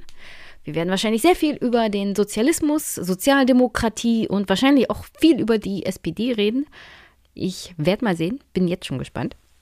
Und danke, dass ihr an der Umfrage so teilgenommen habt. Ich weiß noch nicht, ob sich das so grundsätzlich durchsetzt oder ob das jetzt so eine einmalige Sache war. Hat auf alle Fälle Spaß gemacht, sich dem Experiment Twitter-Umfrage mal auszusetzen. Ich bin nicht enttäuscht. Ich wollte so und so über beide Bücher sprechen. Insofern ich hätte mich über jede Entscheidung von euch gefreut. So, und an der Stelle, ja, ihr könnt den Podcast unterstützen. Teilt ihn, empfehlt ihn weiter, gebt Feedback, unterstützt ihn auf andere Art und Weise, wie zum Beispiel über PayPal, Steady, Überweisung, Wishlist. oder indem ihr eine nette Rezension schreibt. Im Podcatcher eurer Wahl oder bei iTunes. Das spült den Podcast in den Charts nach oben. Freue ich mich auch immer drüber. Und sonst, ja, wir hören uns erst in zwei Wochen wieder. Ich versuche jetzt standhaft diesen Rhythmus einzuhalten. Wenn ich mich nicht dran halte, dann übernehme ich mich, glaube ich, ein bisschen mit dem Podcast und dem realen Leben ein wenig. Deswegen eisern durchhalten, jetzt die zwei Wochen Rhythmen tatsächlich einzuhalten. Aber ich hoffe, ihr genießt weiterhin diesen Podcast und wir hören uns. Bis bald.